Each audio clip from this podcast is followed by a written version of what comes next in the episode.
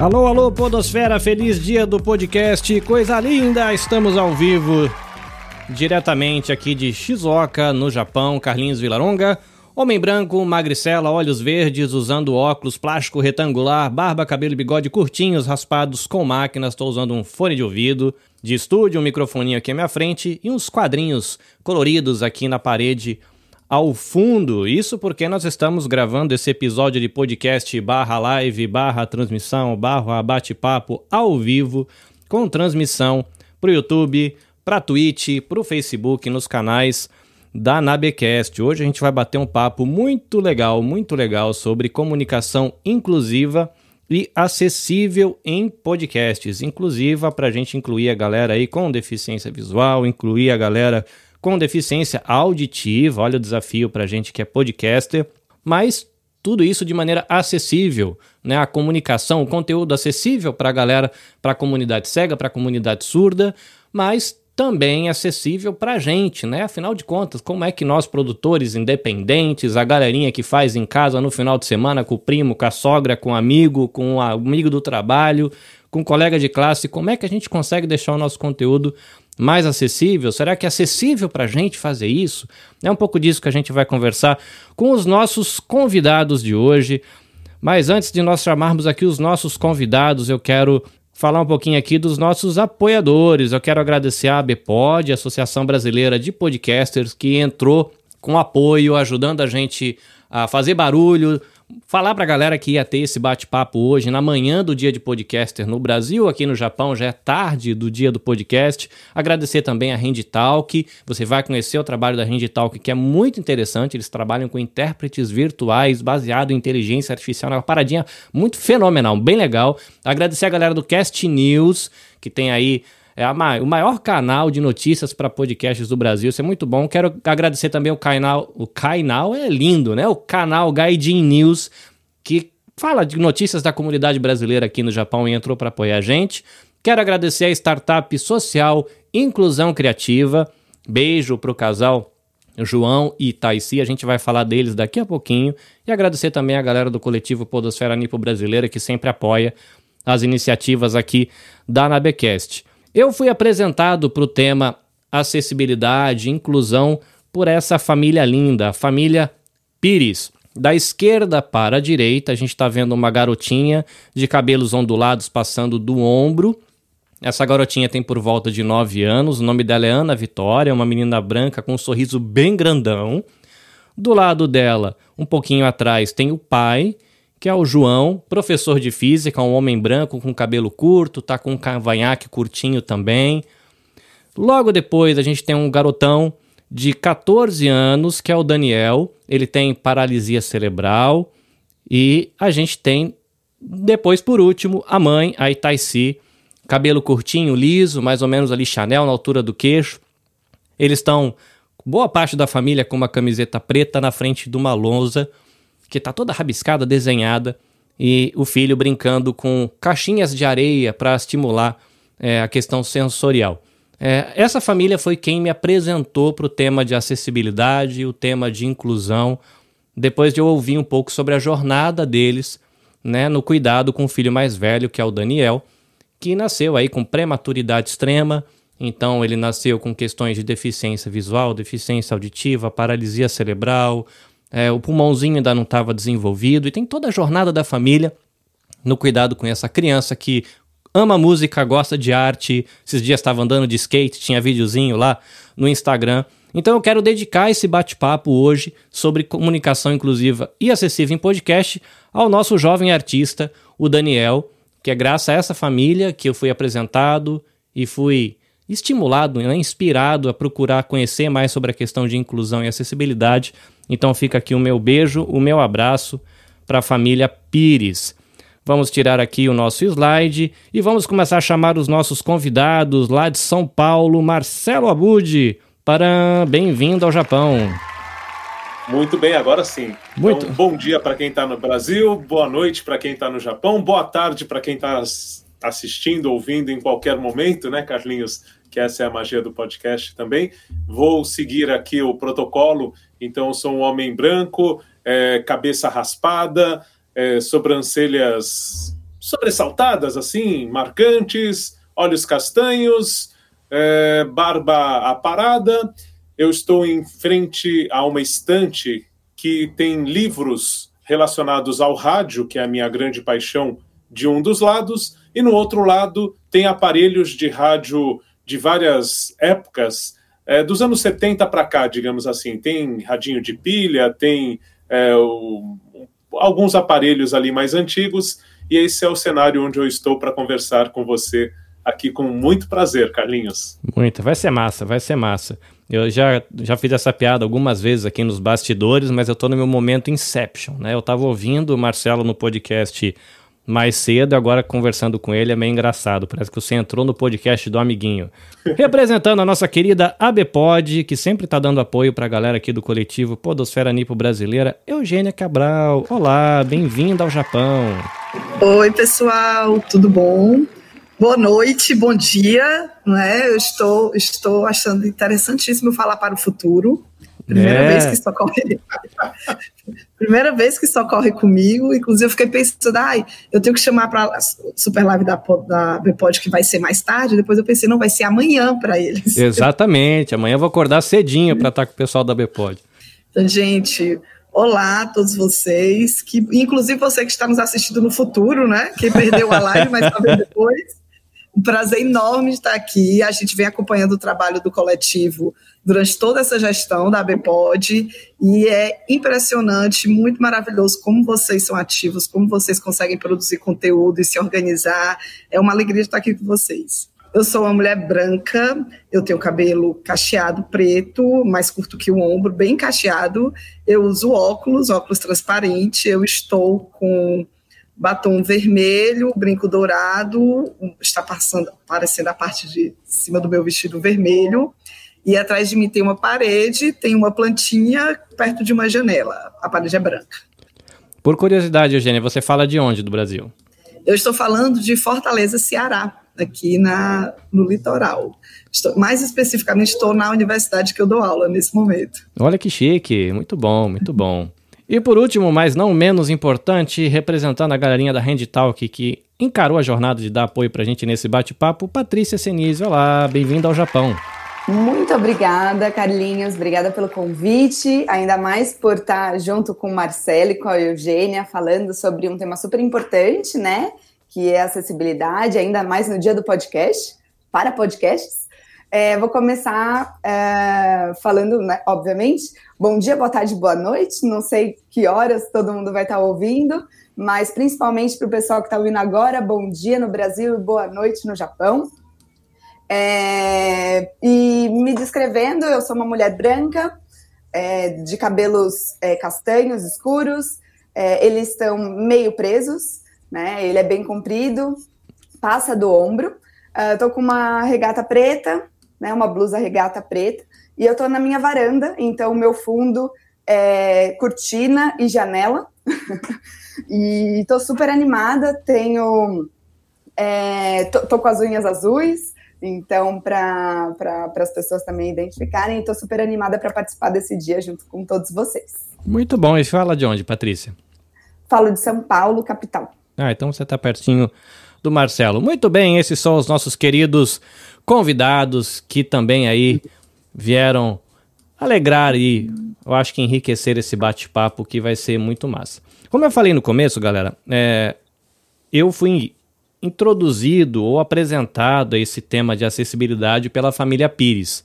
Eu tinha um podcast que ele já foi aposentado e eu convidei eles para contar um pouquinho da jornada deles né, do nascimento de filhos, desafios, né, de um, de um bebezinho que nasce tão pequenininho e aí com a questão da paralisia cerebral, deficiência visual, tem questão cognitiva, questão motora, enfim, é uma série de desafios para o desenvolvimento da criança, inclusive é, a startup Inclusão Criativa nasceu por conta da jornada da família de tentar ajudar o filho e outras famílias se aproximaram porque, caramba, deixa a gente ver o que vocês estão fazendo. Que eles adaptaram a casa inteira deles, virou uma ONG a casa. Foi muito, legal a jornada deles.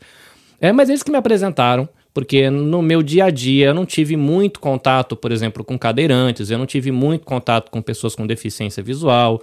É, deficiência auditiva, eu devo ter conhecido acho que uma pessoa, mas não era de contato semanal. Então era algo um pouco distante para mim. Eles me apresentaram e eu fui conhecer um pouquinho disso. É, a minha curiosidade é saber um pouquinho da jornada de vocês. Quando é que essa questão de acessibilidade na web ou inclusão cruzou o caminho de vocês? Quando é que vocês se interessaram um pouquinho sobre é, esse tema? Como é que foi a jornada? A Patrícia foi a última a falar, então tem o direito de falar primeiro. E aí, Patrícia, como é, quando é que foi? Hoje você está na Talk, uma empresa que se dedica a isso o dia inteiro. Mas como é, como é que foi a sua jornada? Quando é que você se aproximou do tema de inclusão? É, eu sempre quis trabalhar com propósito, né? Isso desde quando eu me formei, inclusive o professor Marcelo me formei na FAP. É, eu sempre quis trabalhar por um propósito, por algo que tivesse alguma devolutiva para a sociedade. Então, sempre na minha jornada busquei isso, até que eu conheci muitos projetos sociais que trabalhavam com inclusão, com dança, é, para pessoas com síndrome de Down. Então, acessibilidade já foi uma jornada de, de bastante tempo, até que em um dos eventos que eu participei de uma aceleradora é, de negócios sociais, a Talk se apresentou e foi quando eles lançaram o aplicativo e eu achei incrível, né? Porque até então foi o meu, meu primeiro contato com a língua brasileira de sinais. É, e eu achei incrível a gente ter duas línguas no Brasil é, e, e, pouco ser divulgado, né? Até, até então, era o quê? Há 10 anos atrás, praticamente. Então, eu, eu falava assim, como a gente tem uma língua visual, isso nunca foi falado na escola, nunca aprendi nada sobre isso. Então, já foi uma jornada, conhecer a Hand Talk ali, e depois de um, alguns anos eu tive a oportunidade de fazer parte do time, quando ainda eram 10 pessoas, hoje a gente está quase 100, então foi uma construção. Eu já tinha o interesse de conhecer e me encantava muito pelo, pelo como, né, a, o desenvolvimento por meio da música, por meio da arte, ajuda muito as pessoas com é, deficiência intelectual, síndrome de Down. E aí, eu depois entrando no universo da, da surdez, da comunidade surda, entendendo uma outra realidade, é, é encantador, assim. E daí a gente passa a conhecer, né, conviver com em eventos, é, entender sobre outras deficiências, sobre a importância do respeito, né, para com o outro, e, e, aceitar também que a minha referência é completamente diferente de uma pessoa cega, de uma pessoa surda, e que eu não posso. Eu sempre tenho que ouvir os outros lados, porque eu nunca vou experienciar o que uma pessoa cega experiencia ou uma pessoa surda. Porque por mais que eu tampe os ouvidos ou feche os olhos, não é a minha realidade desde que eu nasci ou a partir de algum momento da minha vida. Então, é, essa a jornada da inclusão, da acessibilidade, eu acredito que seja na minha vida uma, uma jornada de aprendizado constante, é, de respeitar o, o outro e também incentivar que o meio corporativo, que as empresas também tenham essa conscientização, né? Seja nos, com os colaboradores como com seus consumidores. Então, para mim é é um crescimento, é uma segunda escola, assim, e cada pessoa aprender sobre isso é, é como um, um, um, bichinho picar, né, da acessibilidade. E aí a gente quer entender, quer, quer fazer, quer incluir cada vez mais, né, no dia a dia e conhecendo pessoas, né, e a, a gente, a, a, gente respeita muito mais, educa as nossas famílias, pessoas mais velhas, é, que não, não, tem, não tinham esse contato, né, e pessoas mais jovens que estão querendo fazer já algo diferente, construir já tudo acessível. Então, isso é um pouquinho da minha jornada ali, já misturando com Hand Talk, e também o, o, meu, meu encanto, assim, por sempre aprender, e estou super animada para aprender com vocês também, e enriquecer ainda mais o meu conhecimento sobre é, diferentes intersecções, né, que a gente vai trazer. Muito massa. Eu vou esticar duas coisas que você falou aí. É, uma é a questão de Libras. Hoje é, eu me indago, caramba, a gente tem dois idiomas no Brasil, por que, que eu nunca ouvi isso na escola? Essa é exatamente a minha pergunta. Por que, que a gente não tem esse negócio desde a primeira série na escola? A gente tem espanhol, tem escola que tem francês, tem inglês. Mano, por que, que não tem Libra? Esse negócio é nosso. Não dá para entender por que, que o, o, o, sei lá, não sei, a galera que vota a lei não colocou isso desde a primeira série. A gente aprende o idioma do inglês e não, não aprende uma língua nossa que tá viva. Não é, não é o tupi-guarani, né, que é uma língua que já foi. Né? É uma língua viva e a gente não aprende, né? Não dá para entender. E a questão da arte como desenvolvimento, é, a Itaici, né, do Inclusão Criativa, ela é artista plástica. E ela tá levando o Daniel nessa linha. Ele já é um artistazinho que pega tinta, pinta, ela tem um trabalhão para fazer é, arte em 3D com textura para ele poder experienciar a arte, já que ele tem uma questão de deficiência, vis baixa visão, mas é bem severa, né? Então, realmente a arte ajuda a desenvolver e eles investem bastante na questão de arte, música, né? E a questão de de do tato, né, com tinta, com molduras, enfim, isso tem ajudado realmente bastante no desenvolvimento do nosso pequeno artista. Eugênia, que lá da Bpod conhece tudo sobre tudo quanto é podcast, porque tá ali na intersecção do mundo dos podcasts no Brasil. E aí, quando é que foi que isso, é, esse assunto cruzou o seu caminho? Quando é que, como é que foi essa história? Carlinhos, como eu falei, eu sou professora, né, e, e como a Patrícia falou, quando nós estamos em família, em convivência neurotípica, a gente não tem é, é, essa sensibilidade mesmo. Eu acho que é uma sensibilização para o tema. E quando eu comecei a dar aula na universidade, eu dou aulas de curso de marketing e de jornalismo, eu comecei a ter em sala de aula alunos que apresentavam algum tipo de deficiência. Então, eu tive uma aula para um aluno que era deficiente visual. E aí eu entendi o quanto que minha aula estava sendo visual, o quanto que eu usava figuras ou eu usava alguns vídeos que não tinham né, a, a, descrição, e eu tive que fazer um, uma adaptação de conteúdo muito séria.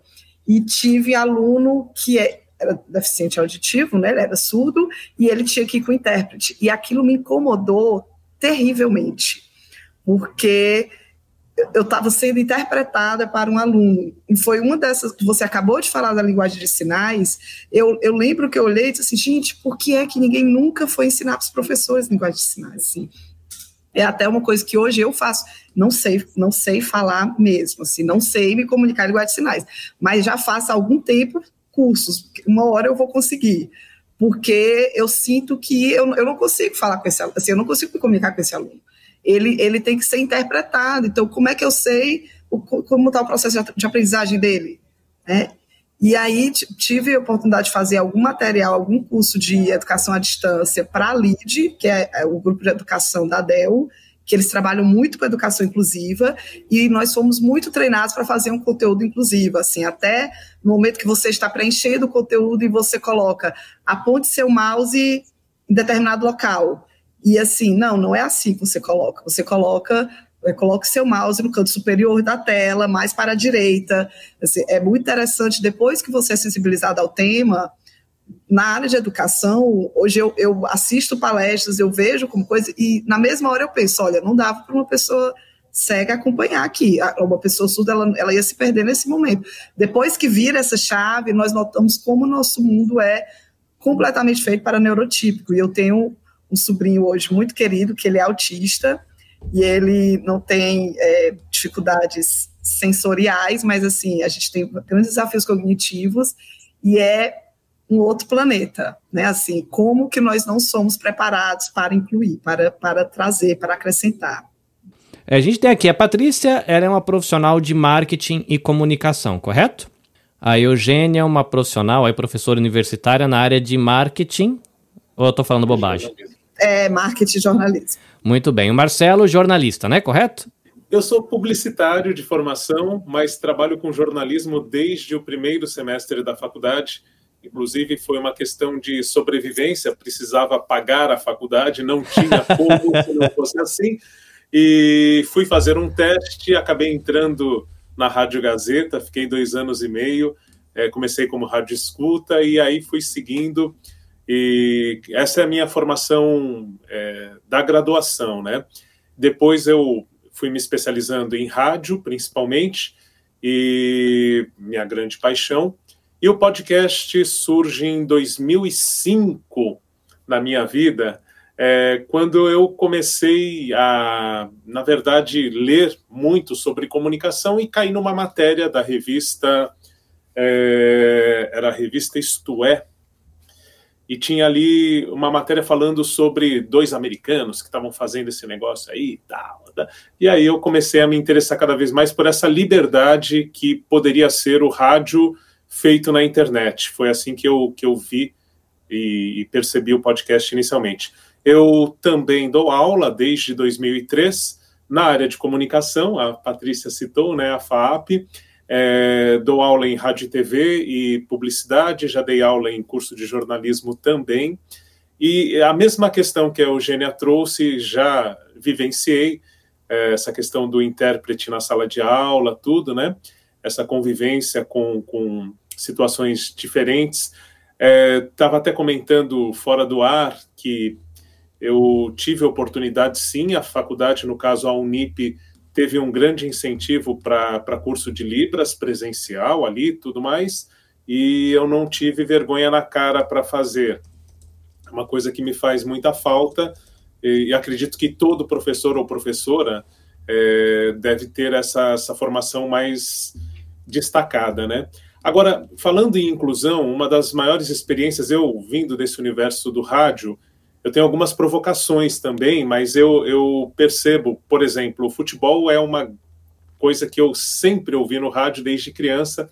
Com oito anos de idade, eu colocava o radinho embaixo do travesseiro e ficava ouvindo Osmar Santos, Fiore Giliotti, imaginando que eram as referências na, na época, né, nos anos 70 que eu nasci, depois anos 80 e tal. E Aí eu fico pensando, poxa, ah, tá, então eu visualizava tudo ali por aquela narração, estava é, dentro do campo, né? Eu conseguia fechar o olho e imaginar, tá, mas eu já tinha a referência visual, por isso eu conseguia imaginar. E hoje, ouvindo, por exemplo, acho que é Marcos Lima, do Histórias de Cego, quando ele fala de audiodescrição no futebol, o Marcos Aurélio, que está na rádio ONCB, que é a rádio da Organização Nacional dos Cegos do Brasil, e que fez também transmissão de carnaval é, com audiodescrição no rádio, né? Eu acho muito interessante porque a gente não se atenta que a pessoa que nunca teve esse essa é, a visão, né? Na hora que ela está ouvindo ali o lance, o narrador está passando a emoção para quem já teve essa referência e vai lá, gol, ah, não sei o que, explode, grita lá, mas esquece de narrar que o, jogador foi para a torcida, tirou a camisa, é, jogou não sei o que, jogou água no rosto. Então a audiodescrição traz um, um universo que, para quem já tem essa referência, está ali imaginando a partir do que já viu. E para quem nunca teve a visão ou perdeu muito cedo, é outro, outra vibe, né? Então, isso é uma coisa que me chama a atenção. E a grande experiência mesmo, e aí acredito que é um momento de virada aqui no Brasil para esse tema, ainda estamos engatinhando, a Patrícia tem mais expertise para falar sobre isso, mas eu acho que foram as Paralimpíadas aqui no Brasil, é, em 2016. Teve um filme chamado Para Todos, que foi um filme que acompanhou a preparação de atletas paralímpicos, e eu fiz matéria sobre esse filme para o Instituto Claro, né, que também é um lugar onde me abriu muito para esses temas, e aí fui numa sessão de cinema com a sala lotada e mais da metade do público era um grupo de cegos que estava ali é, por uma uma ONG que levou esse grupo.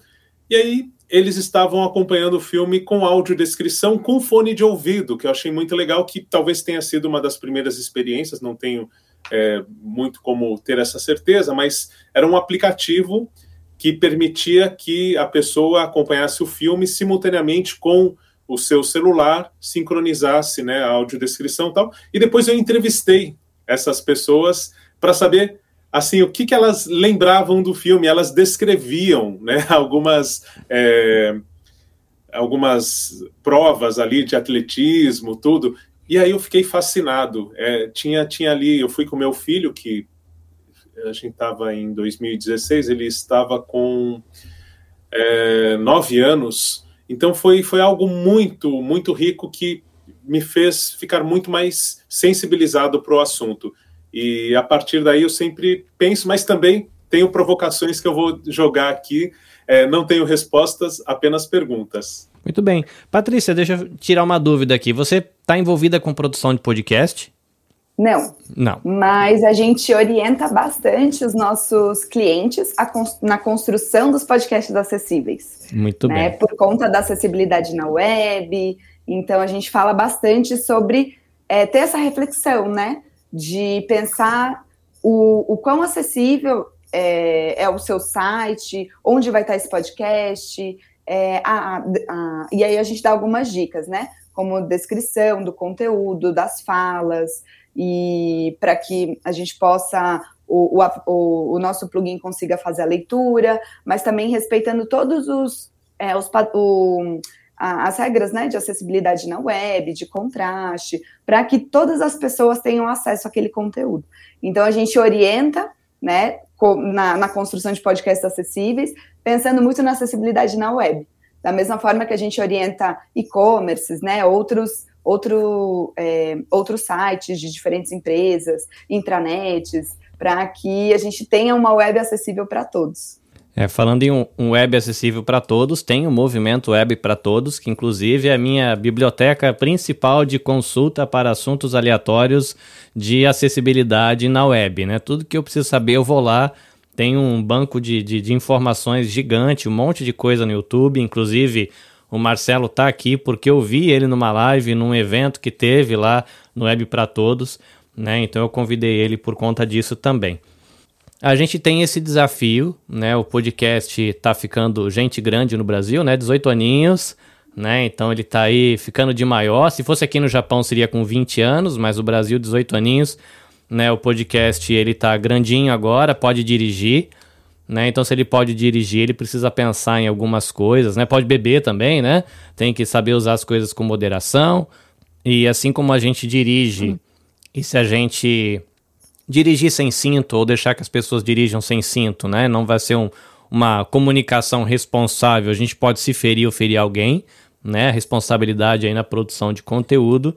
Mas a gente também, como cidadão, que agora, né, 18 aninhos, a gente tem que pensar em algumas coisas. E a gente, se a gente pensar no cenário internacional, a gente, né, a Carta de Direitos Humanos, que fala que todo mundo é igual, todo mundo tem que ter acesso né, à educação, a conhecimento. E aí você tem um documento específico, né, da, da ONU, falando da questão da pessoa com deficiência. A gente tem agora leis brasileiras que falam sobre isso. E a gente tem que é, parar, né? Agora que o podcast está grandinho, não chega a ser tão veterano como o rádio, né? Comemorou 100 anos no Brasil, né? Esse ano. Mas a gente tem que começar a pensar algumas coisas. A gente não vai ter todas as soluções, provavelmente. Mas vale a pena a gente, como podosfera, né? Que agora está mais madura, é começar a pensar sobre algumas coisas. Mas o, o Marcelo ele chegou a fazer umas provocações offline aqui. É, e eu acho que ele vai acabar trazendo isso logo em seguida. Porque quando eu penso em, em acessibilidade, é, se agora a gente está falando de acessibilidade na web, né? Deixar a web acessível para pessoas com deficiência. Aí entra de tudo, né?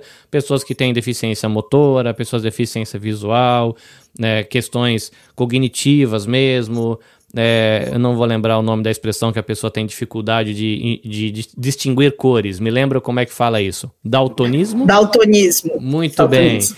bem. É, é uma série de fatores para a gente pensar. É, um, o, o, tem o ideal e o primeiro passo, né? A gente vai pensar aqui no primeiro passo. É, mas aí, né? A gente tem esse desafio da gente pegar, incluir essa galera, pensar nessa questão de acessibilidade.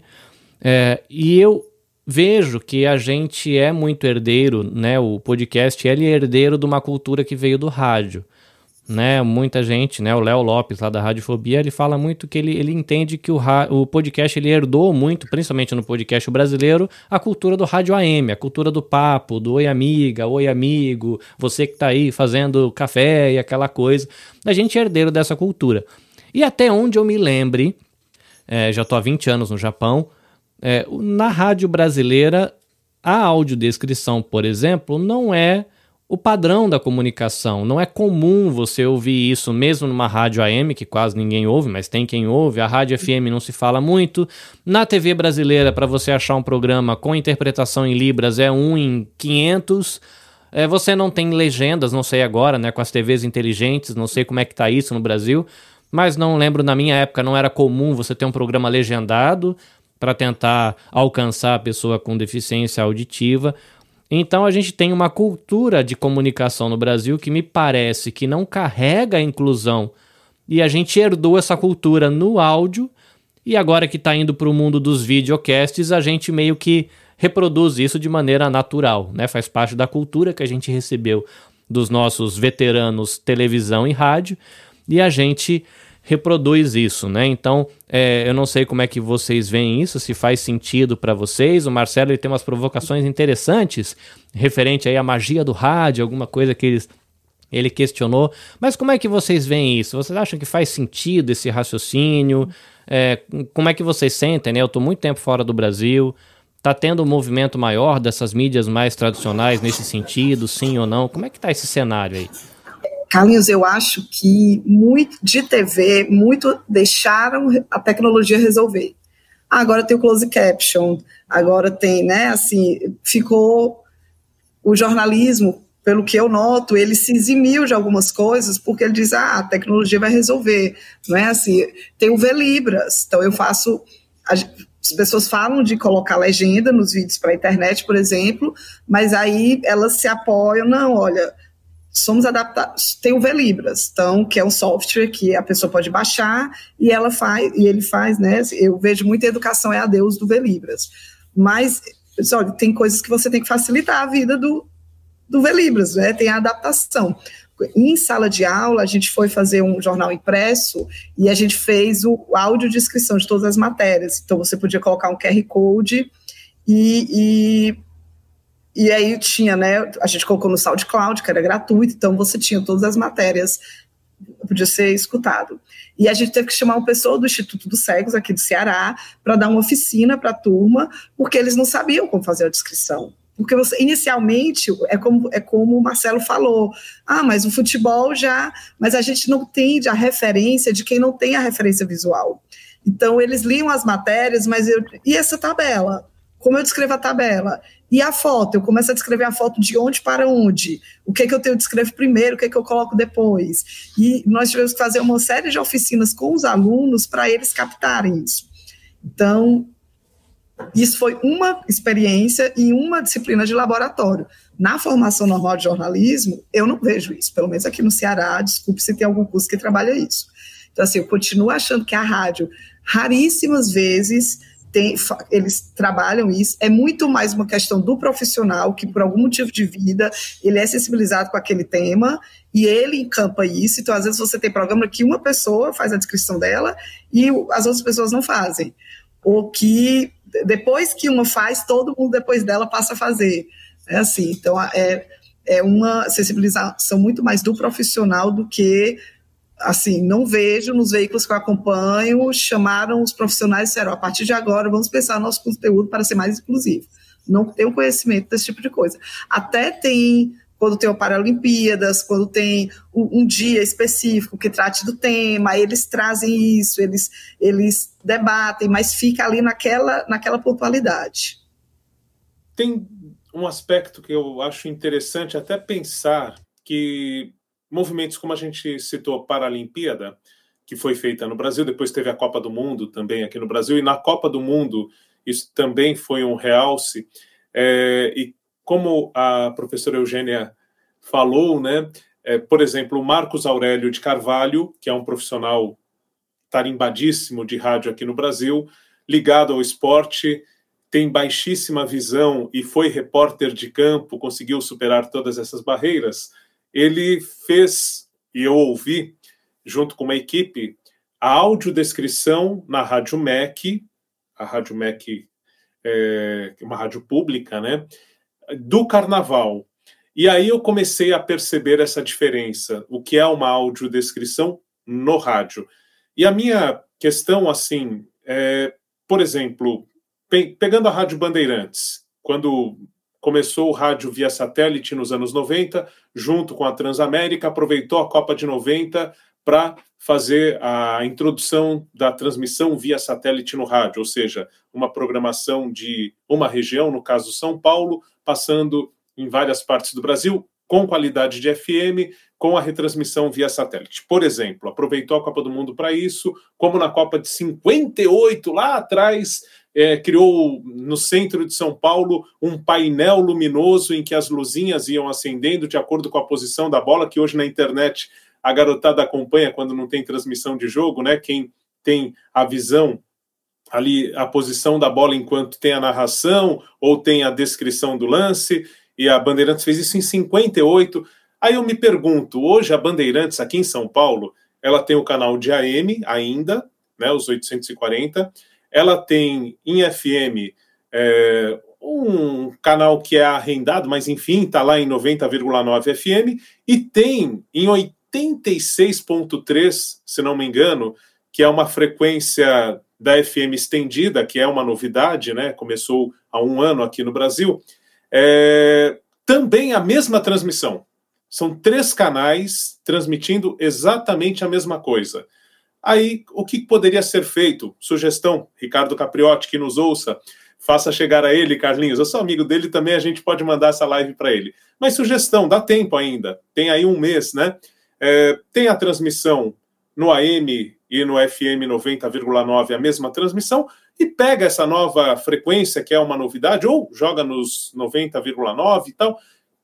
Pega uma dessas três transmissões que estão com o mesmo conteúdo e em uma delas vai lá e implanta a audiodescrição numa rádio comercial de ponta que tem já essa é, marca de trazer novidades em grandes eventos, que vai cobrir a Copa do Mundo em loco. Né? Então aproveita isso e pega profissionais que estão acostumados dando a dica para o Ricardo Capriotti, fala com Marcos Aurélio de Carvalho, que forma esses profissionais, e vai ter repórter de campo, vai ter narrador esportivo, vai ter comentarista pensando nesse áudio descritivo para o futebol, aproveitando a Copa do Mundo. Então fica a dica aí, mandem para o Ricardo Capriotti ali.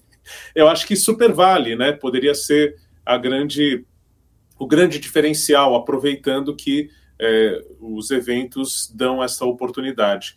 Mas trazendo um pouco da provocação que a gente falava antes também, é, a gente perde um pouco da magia em alguns momentos. Por exemplo, eu não sei, é uma pergunta, não é uma afirmação, mas eu não sei o que, que agrega, tanto para quem vê quanto para quem não vê, o fato de eu não ter cabelo, ou enfim, eu não sei. Porque para mim, como ouvinte, sempre foi mais fantástico, para mim, da minha geração, eu tenho 51 anos, sempre foi mais fantástico não saber como é que era a pessoa que estava falando ali. Eu sempre imaginava e era muito diferente. Depois eu ia conhecer. E, e tem, eu, eu dei aula para aula de rádio em universidade da terceira idade. Então, por exemplo, eu conheci pessoas que foram nos anos 30 ao programa da, do auditório da Rádio Cultura, que era outra Rádio Cultura, que era do, da família Fontoura, ver o Inhototico, que foi o cara que criou as escolinhas, essa escolinha que depois, hoje, né, a gente tem a referência do Chico Anísio, que, que mas, enfim, que percorreu todos os programas de humor aí. Né? Mas, de toda forma, lá nos anos 30, ele já fazia a escolinha, final dos anos 30, vamos, vamos colocar anos 40 como marca, nesse auditório da Rádio Cultura. E aí ele fazia é, vários personagens né, dessa escolinha, cada um era de uma procedência diferente, então ele brincava com essa coisa de em São Paulo ter gente de todo mundo tal. Tinha a professora, que era a dona Olinda, tinha ali o, o, o rapaz que cuidava de dar o sinal na escola, tudo. enfim, ele fazia ele sozinho todas as vozes, né? E tinha um pouquinho de sonoplastia e outras ele mesmo fazia também, né? É... E tinha toda essa magia. As pessoas ouviam, as crianças ouviam na época e imaginavam uma enorme escola, uma sala de aula super agitada, com crianças, é, enfim, de todo tipo, tal. E de repente, eu nessa experiência de dar aula para pessoas da terceira idade, da melhor idade, da idade que, né, que eu estou chegando lá, enfim, tal, elas traziam uma, um depoimento de que quando iam ao teatro, acabava o programa, porque perdia toda aquela magia, porque elas viam uma pessoa sozinha no palco, né, e não tinha nenhum, nenhuma escolinha, nenhum ambiente, e acabava, parava de ouvir, não tinha mais sentido aquele programa.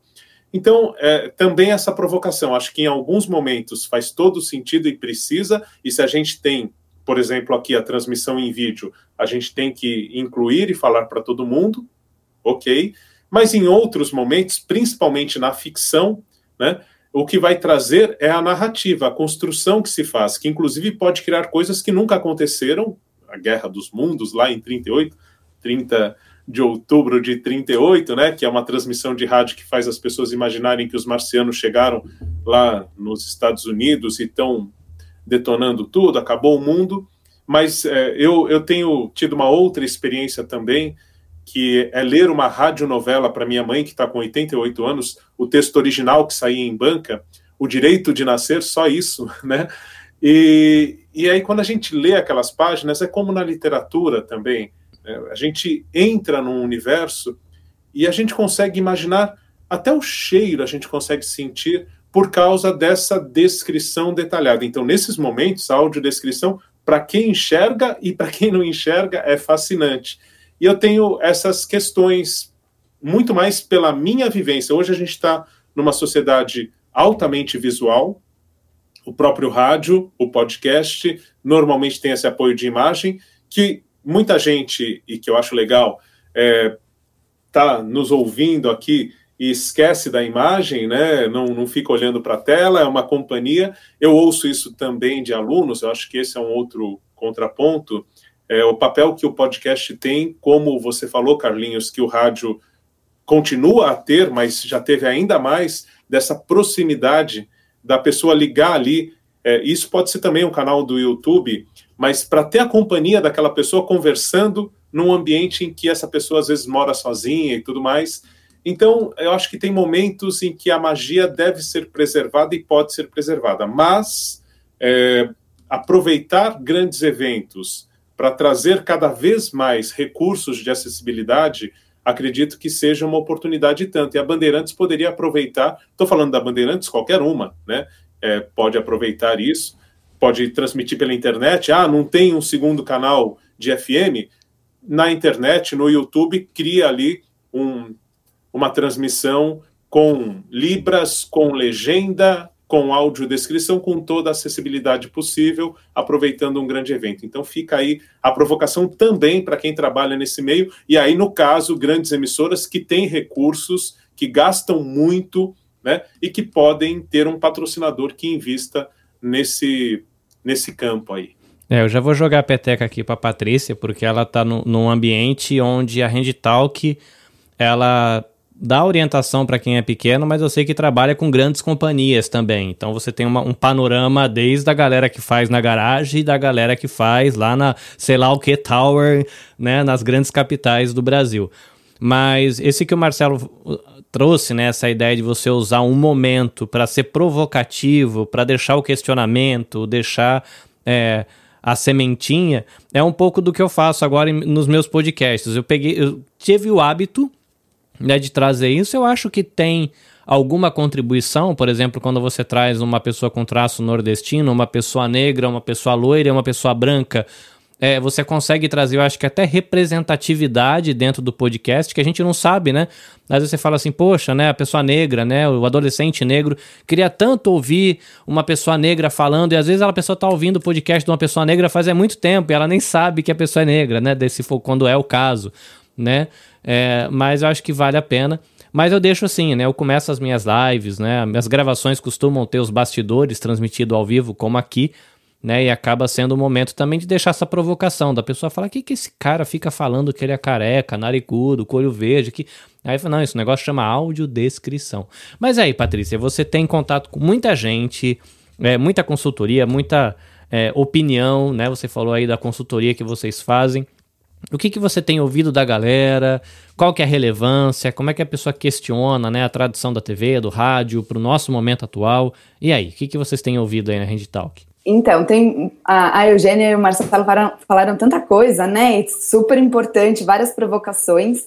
E o que a gente sempre fala e sempre ouve, né, no meio da acessibilidade, é nada sobre nós sem nós. Então, acho que durante muito tempo os conteúdos foram construídos pela percepção de ouvintes, videntes, é, e não necessariamente com pessoa, é, de pessoas com deficiência. Né? Então, era a percepção de uma pessoa uh, que, que não tinha aquela realidade. Então, hoje, uh, cada vez mais é, é dado voz para as pessoas com deficiência trazerem né, o, a importância do, do conteúdo acessível em Libras, o conteúdo acessível da audiodescrição, e, e, a, e a gente sempre traz esse protagonismo ali em pessoas que trabalham com a gente, o cuidado, é, a importância da, da do, do, do, conteúdo estar acessível, de seguir as normas da, w, da, da W3C, é, o, o, contraste. Então, assim, a tecnologia ela vem sempre para ajudar, né? Mas, uh, por exemplo, o que a gente recomenda em casos de podcasts para pessoas é, surdas é fazer a transcrição de todas as falas, né? E principalmente é, não deixar passar nada, porque às vezes o, o, o closed caption, né, ele pode, ele, ele, a captura automática na dicção da pessoa pode dar erro, e aí com o nosso personagem, né, com o Google com a Maia traduzindo no site, é, pode dar um erro em cima de um erro. Né? Então a gente fala da importância do conteúdo ser revisado, de seguir todos os padrões, né, do, é, e principalmente quando você pensar num play, de, de reprodução de áudio, sabe? ver se ele é acessível, se ele tem descrição no botão, e para auxiliar também pessoas com baixa visão, mobilidade reduzida, que usam é, leitores de tela. Então, a gente tem aí uma, um universo né, de ferramentas de tecnologia assistivas é, para incluir cada vez mais as pessoas nos podcasts, no universo né, dos podcasts desse conteúdo tão rico. Né? Uma, uma vez chegou um cliente para mim e falou assim: Ah, eu queria saber sobre ferramenta de áudio e Libras, porque o meu, uh, os meus alunos, é, eu, eu preciso disso porque até os alunos sem deficiência preferem ouvir. Né, o, o conteúdo escrito educativo né, na, na plataforma de AD. E isso vem muito da educação adaptativa, né? Então, as pessoas aprendem é, ouvindo, aprendem vendo, e aí a, a educação ela tem se, se ajustado para todos, né? Para ser acessível para todos, para quem tem aprende melhor é, vendo vídeos, para quem aprende melhor lendo, né? No detalhe das descrições. E aí o que, que a gente sente, né? Hoje a gente é, faz uma consultoria informal, né? Porque a gente percebe que o, o nosso produto, a acessibilidade, né? Ainda gera muitas dúvidas, né, para as pessoas, o universo da acessibilidade, o como fazer. Então, a gente percebe que o nosso software, a gente comercializa um software de Libras é, para o site com inteligência artificial e, e, qualidade de tradução, né, que é super importante para a pessoa surda na hora de receber essa informação. E aí e acaba, a gente acaba entrando no universo da dor do cliente. Então, é, eles perguntam diversas coisas, até o que vai além do nosso trabalho, que é a parte de Libras. Eles questionam sobre é, de, a, a tecnologias assistivas para outras deficiências e como que eles conseguem deixar o conteúdo redondinho, né, para todos, né, para que, que eles possam oferecer comunicação acessível dentro de casa para colaboradores, para fora para consumidores, sejam consumidores de conteúdo ou até mesmo de é, de produtos, né, de consumo e tudo mais. E daí o que, que a, a, o que a gente percebe muito é, é que é, de um tempo para cá, né, de uns alguns anos para cá, a acessibilidade vem ganhando muito força, né, porque cada vez mais a gente percebe e vê nas pesquisas, né, que a acessibilidade e a inclusão traz mais produtividade para as empresas e trocas, né, que fazem com que cresça muito a, a, a, produtividade, o ganho, o crescimento das empresas, das marcas, e também o acolhimento né, das pessoas com deficiência, por serem protagonistas, por, a, por aquela empresa estar tá olhando para elas, construindo produtos e serviços. Então, o que a gente vê, tanto de grandes empresas, é querer conhecer esse novo público, né? Que não é, não é novo, a gente sabe, mas é, querer conhecer esse público para atendê-los da melhor forma possível. Né? Então, é trazer aquela palavrinha que eu falei no começo, o nada sobre nós sem nós, com conhecimento, e, e aí ver a maturidade, como cada, cada cliente nosso, cada empresa que chega até a gente, e quando ela cons constrói essa jornada de acessibilidade, e aí eu não estou falando só para a pessoa surda, que é o nosso foco principal, mas quando a gente vê eles trabalhando, olhando a pessoa cega, a pessoa com mobilidade reduzida, como que eles estão trabalhando, tanto para dentro como para fora, produtos específicos que eles estão é, entendendo da necessidade de cada pessoa. É, é, incrível. Então, quando você olha uma empresa é, trabalhando a arte ou a música, envolvendo nos seus, envolvida nos seus produtos para atender um público específico de pessoas que, é, que se encanta por aquilo, é algo você olha e fala assim, gente, a gente participou de uma, de uma provocação lá no início que fez com que gerasse um crescimento tão grande de inclusão, de senso de pertencimento, e aí, no fim, as pessoas é, que se sentem acolhidas, elas divulgam. Então, vira um boca a boca muito grande. A gente fala que na comunidade surda existe um boca a boca muito grande, porque se aquela marca acolhe, ela, a, a pessoa vai indicar para outra. Assim, ó, a marca X é, fez um, pro, um produto muito legal, que eu nunca vi. Então, as pessoas, elas tendem a, a olhar. Então, e existem experiências incríveis, né, de que eu já participei, de eventos, e da sensibilidade de, de um, até mesmo uma, um, uma sensibilização que eu participei de uma orquestra é, é, ser sentida pelos surdos por meio de uma tecnologia de vibração, de som. Então, é, é, incrível. Acho que o céu é o limite. A gente vê ideias maravilhosas. No Rock in Rio também teve uma, uma experiência assim, que a gente conhece alguns surdos que participaram, algumas pessoas surdas que participaram.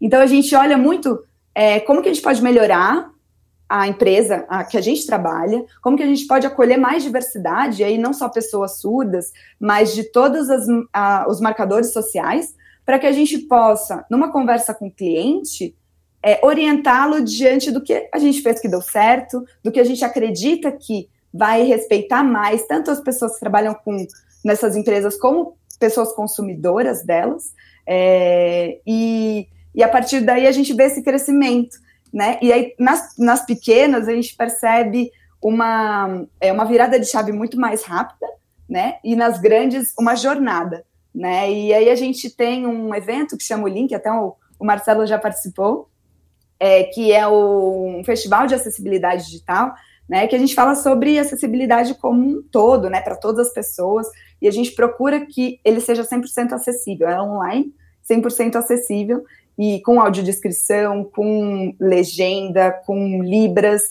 para que todas as pessoas possam ter acesso àquele conteúdo, né? E aí é o que a gente provoca nas empresas. Então a gente provoca, ah, o seu conteúdo tem legenda, o seu, o seu, seu site está acessível, está respeitando a audiodescrição e tudo mais. Eu coloquei no mudo, desculpa.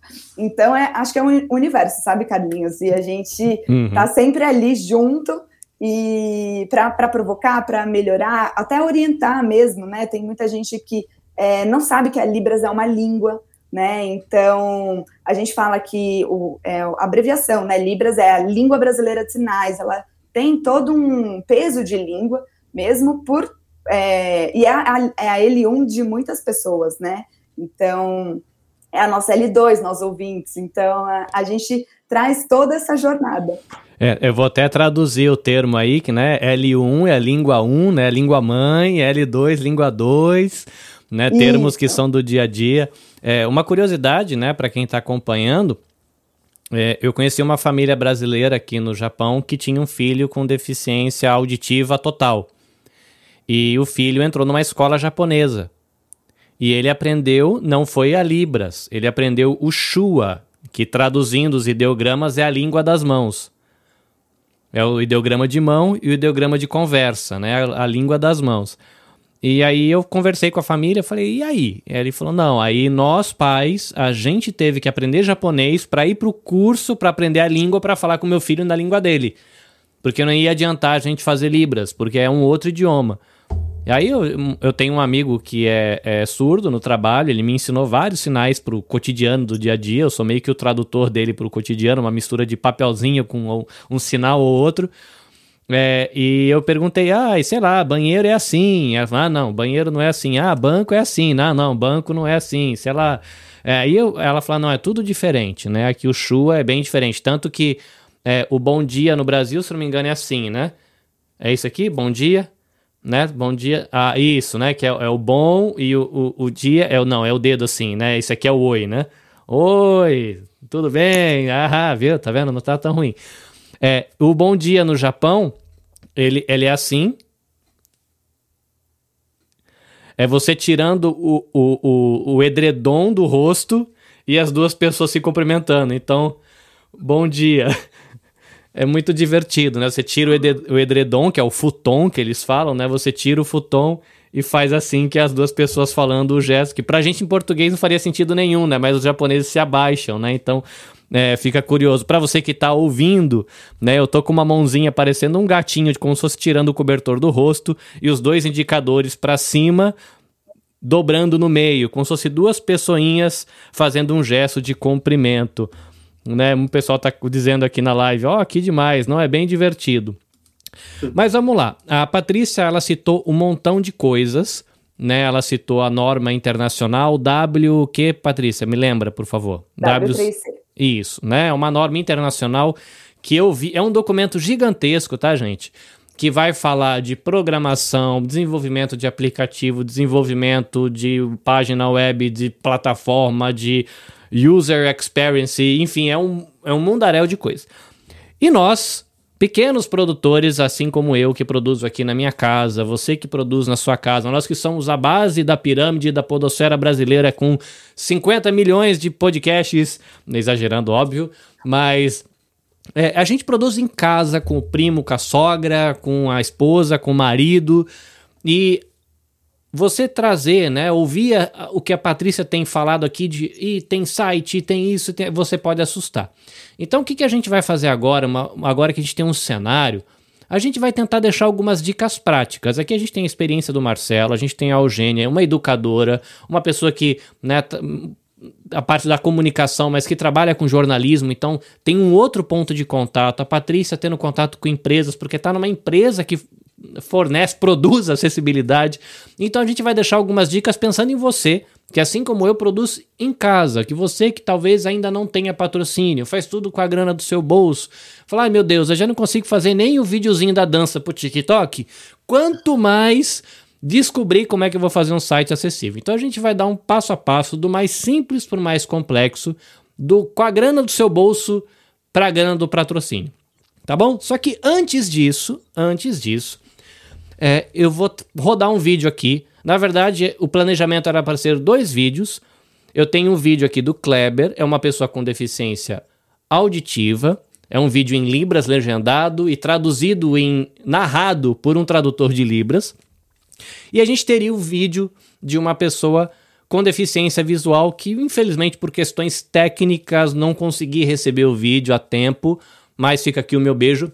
Beijo para você, Jean que ele é um, um, um narrador, é, locutor, barra podcast, barra web rádio, é, e, e, ele é um cara que me apoia muito, né, me ensina bastante sobre é, como tentar acessibilizar as minhas coisas para pessoas com deficiência visual, e ele fala dos aplicativos, tenta explicar como é que funciona para mim entender, porque é tudo muito novo para mim, assim como deve ser novo para você. Então, como a Patrícia disse, nada sobre nós sem nós, ou se você quiser deixar mais legalzinho nada sobre nozes sem nozes.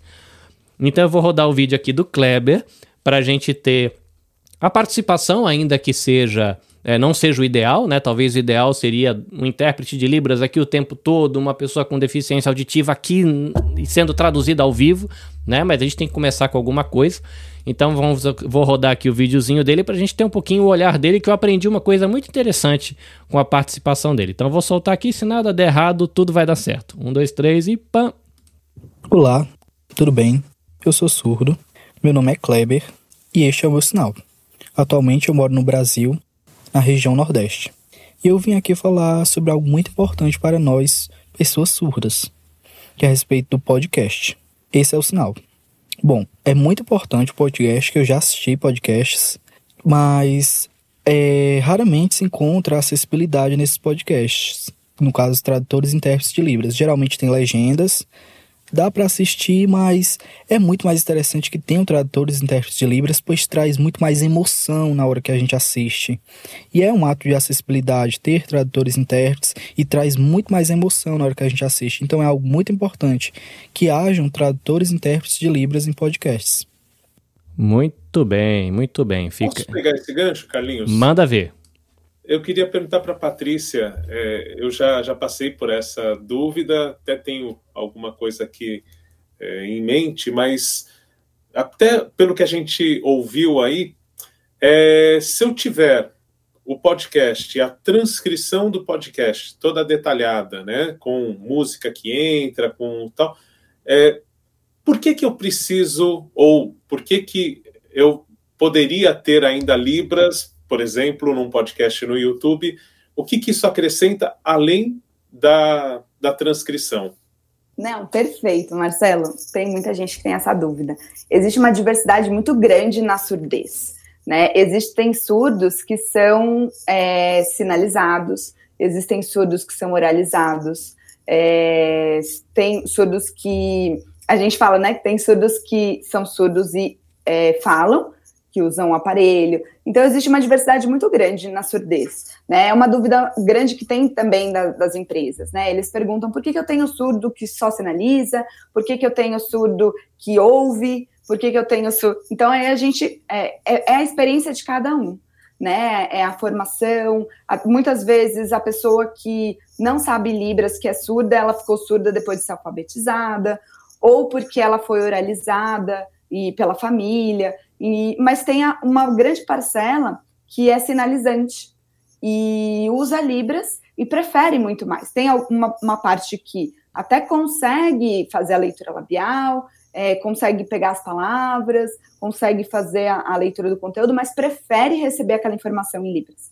Aí a gente sempre traz aquela é, comparação. Se a nossa língua é o português e a gente tem um conteúdo em alguma outra língua que a gente conhece, né? Mas a gente vai preferir, vai se sentir muito mais acolhido recebendo a, a informação na nossa língua mãe. Então é a mesma lógica, por isso que a gente fala, né? Se tem um podcast que, que não, não tem a, o auxílio do intérprete humano ali, é, a nossa recomendação é que ela seja feita a transcrição, né? A gente tem até um cliente que é um site que chama Introvertendo, né? Eles têm vários podcasts, eles transcrevem o conteúdo e tem o auxílio do nosso, do Hugo ou da Maia, né, traduzindo essa informação que está ali é, no, no tra transcrita. A transcrição, ela vai auxiliar também outras deficiências, então a transcrição do podcast para pessoas que, é, que, que não usam Libras, mas são surdas também podem fazer a leitura daquele conteúdo e dominam o português, né? Podem fazer a leitura do conteúdo e, e daí a gente vai recomendando também para pessoas disléxicas que podem, com auxílio de alguma ferramenta, de ferramentas de é, tecnologia assistiva, focar em partes do, do texto também para captar aquela informação que passou. Então, no fim, a descrição, a transcrição do conteúdo auxilia mais, é, muito mais deficiências, né? Então, muito mais pessoas. Então, a gente fala que é uma, uma prática para com foco, né, no, na tradução do, do, de Libras ali do, no, do nosso software, mas que vai auxiliar muito mais pessoas também, é, as que preferem fazer a leitura do conteúdo, a ouvir. Então, é essa construção da acessibilidade para todos. É, Eugênia, eu estava vendo uma, na outra fala da Patrícia, eu achei muito engraçado com esse ri sozinho aqui, porque a Patrícia começou a falar algumas coisas de, de, de, de acolher a pessoa e ver. E a, o, o, coração de professora, os olhinhos da Eugênia brilhavam, assim, ela abriu um sorrisão de orelha. Foi muito engraçado. Eu comecei a rir sozinho aqui, porque educador não se aguenta, né? Quando começa a falar de acolhimento, de receber o outro, o olhinho dela brilhava. É muito engraçado, Carlinhos, porque a, gente, a Patrícia falando, assim, é muito angustiante, era o que eu estava falando para você, a pessoa que, do intérprete na minha sala. É muito angustiante eu saber que tem uma pessoa na minha sala que eu não alcanço. Porque é, é, é muito a, a minha medida de sucesso como profissional. Né? Então, assim, é, você estava falando que você tem um colega que você sabe alguns sinais, os sinais que eu sei eram por causa desse aluno, porque eu ficava, por exemplo, é, comunicação, assim, algumas coisas eu chegava e dizia, como é que eu digo tal coisa? Como, como eu falo isso? Para a gente poder fazer esse canal, que é muito interessante. E eu adorei ela, ela o Introvertendo é um, podcast que eu acompanho muito, é como eu falei, meu sobrinho autista, então eles têm um, é, já é um podcast que fala de autismo, que é feito por pessoas autistas, e aí quando eles lançaram esse, esse não faz muito tempo, não é, Patrícia? Acho que faz uns dois anos, um ano, que eles começaram esse trabalho da, da transcrição. Eu lembro que eu fiquei, meu Deus, que coisa fantástica. É, tem um também, que é o Papo Acessível, que ele é um podcast que ele é feito por pessoas deficientes visuais, ele é, ele é, não só elas são os hosts, ele é editado por pessoas deficientes visuais, né, assim, ele é um, um eles quebraram todas as barreiras de, de, de produção, de é, eles estão fazendo, eles não chamaram ninguém para editar o que eles queriam dizer, não, eles quebraram a ferramenta, como é que nós conseguimos editar, então assim, é, é eu acho acessível para, é assim, é o meu exemplo de, olha, tá vendo, se, se tiver boa vontade envolvida de, de vários lados, rola. Se alguém fizer uma ferramenta pensando no deficiente visual, se alguém fizer uma, uma, um, um distribuidor pensando no deficiente visual, se a gente quebrar essa barreira, acontece. Porque eu acho que tem uma falácia muito grande de empresas que elas dizem assim, ah, mas não é, né? Mas é, é porque é um, é um nicho, não é assim, ah, é um público. Gente, é, a língua brasileira de sinais é a segunda língua mais usada no território nacional. Isso não é um nicho. Assim, falando de marketing, isso, isso não é um nicho, isso é um público que sua marca está negligenciando, é diferente. E é, é muito bom a gente, a gente pensar nesse acolhimento. É isso, é fazer parte, é você criar um ambiente em que todas as pessoas consigam fazer parte. É, Para as empresas tem a questão do público, é um público, é, é, é um, um mercado consumidor e que gasta né? Se eu não tiver errado nos dados, assim que eu estou pesquisando para o meu TCC lá de podcast e acessibilidade, 25% da população brasileira tem algum tipo de deficiência, seja física, seja motora, seja visual, enfim. Né? E essa galera tem grana. E a gente não oferece esse recurso para essa galera que também é mercado consumidor, também pensa, também consome cultura, também faz é. turismo, né? Também gasta, né? Carlinhos, aí só para complementar, aí as pessoas tentam resolver baixando uma lei que pensa no, assim, que não pensa no processo da lei. Aqui no Ceará é, passaram uma lei que toda loja acima de tantos funcionários tinha que ter uma pessoa que soubesse libras. E foi uma dessas leis que, nossa, que lei linda, fantástico, vai resolver todos os problemas. Não tinha, aí a Confederação de, de, né, de Lojistas Cearense comprovou. A gente não tinha na época, porque isso foi um certo tempo, não, até os custos de libras não eram tão numerosos como são hoje em dia. Não tinha como a gente contratar, não tinha, não tinha no Ceará a quantidade de pessoas que fosse segurar essa demanda. Ele disse, não é isso, é criar uma política pública, é fornecer os cursos, é fornecer acesso, é educar, assim, não é vou baixar uma lei e pronto, estejam inclusos, né? Assim, vari peguei minha varinha e resolvi. É um trabalho de base, é um trabalho que tem que ser feito com cuidado, porque senão você, inclusive, faz com que essa pessoa ela seja vista como um estorvo para o empresário. Né? Ah, agora eu vou ter que me preocupar com essa pessoa, olha, eu vou gastar mais dinheiro, ele vai, ele vai ver como, como uma dificuldade e não como uma grande oportunidade que ele tem de, de acolher mais pessoas. É, eu vou pegar essa palavra oportunidade, porque o motivo de eu estar fazendo essa live e de tentar conversar sobre esse conteúdo, porque eu de verdade acredito que o conteúdo que os meus amigos produzem tem valor. Eu acredito no meu conteúdo. É simplesinho, tem pouco alcance, mas eu acredito que ele vale a pena. E eu tenho amigos aqui no Japão do coletivo Podosfera Nipo Brasileira falando sobre música, falando sobre história, falando sobre economia, notícia, cultura pop japonesa. Cara, galera boa, falando com conteúdo. E oportunidade, é a oportunidade da gente levar esse conteúdo para uma pessoa com deficiência auditiva. É um desafio para uma mídia que é uma mídia em áudio, né? É um desafio é, e que eu não gostaria que a pessoa, né, o meu amigo ou a minha amiga podcaster tivesse esse sentimento que a Eugênia acabou de comentar, esse sentimento de ai que saco, agora tem que me preocupar com esse negócio no meu podcast. Eu já estava preocupado com, a, com é, lidar com a rede social que já é um tormento, né? para os podcasters que fazem sozinho. Lidar com marketing, que já é difícil para o podcast, agora mais esse negócio. E a intenção aqui não é criar uma pressão no sentido negativo, mas oferecer para você a oportunidade do teu conteúdo, aquele conteúdo que você gastou tanto tempo para produzir, para que ele alcance mais gente, porque acredite no seu conteúdo. Eu acredito no conteúdo da galera do coletivo e eu gostaria que o conteúdo deles alcançasse mais gente. Então eu vou pegar aqui a brecha, né, de um, de um primeiro, uma primeira dica prática.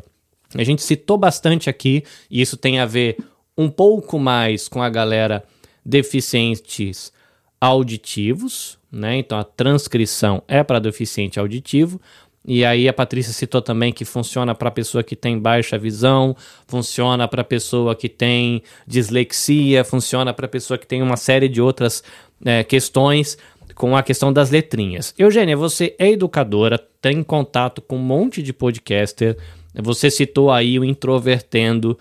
É, da sua experiência, do que você já viu e conhece, quais caminhos a gente poderia deixar aqui para a galera que quer começar uma transcrição? Eu conversei com, eu comentei com o Marcelo antes da gravação aqui que o meu conteúdo de um outro podcast, que na verdade é esse podcast que está sendo gravado aqui também, que é o Você Também Podcast, mas aqui eu estou meio genérico, é, ele está sendo transcrito por uma pessoa mesmo, né? Uma, uma moça, uma estudante lá do Brasil, eu junto um pouquinho de dinheiro e mando a grana para ela, ela faz um.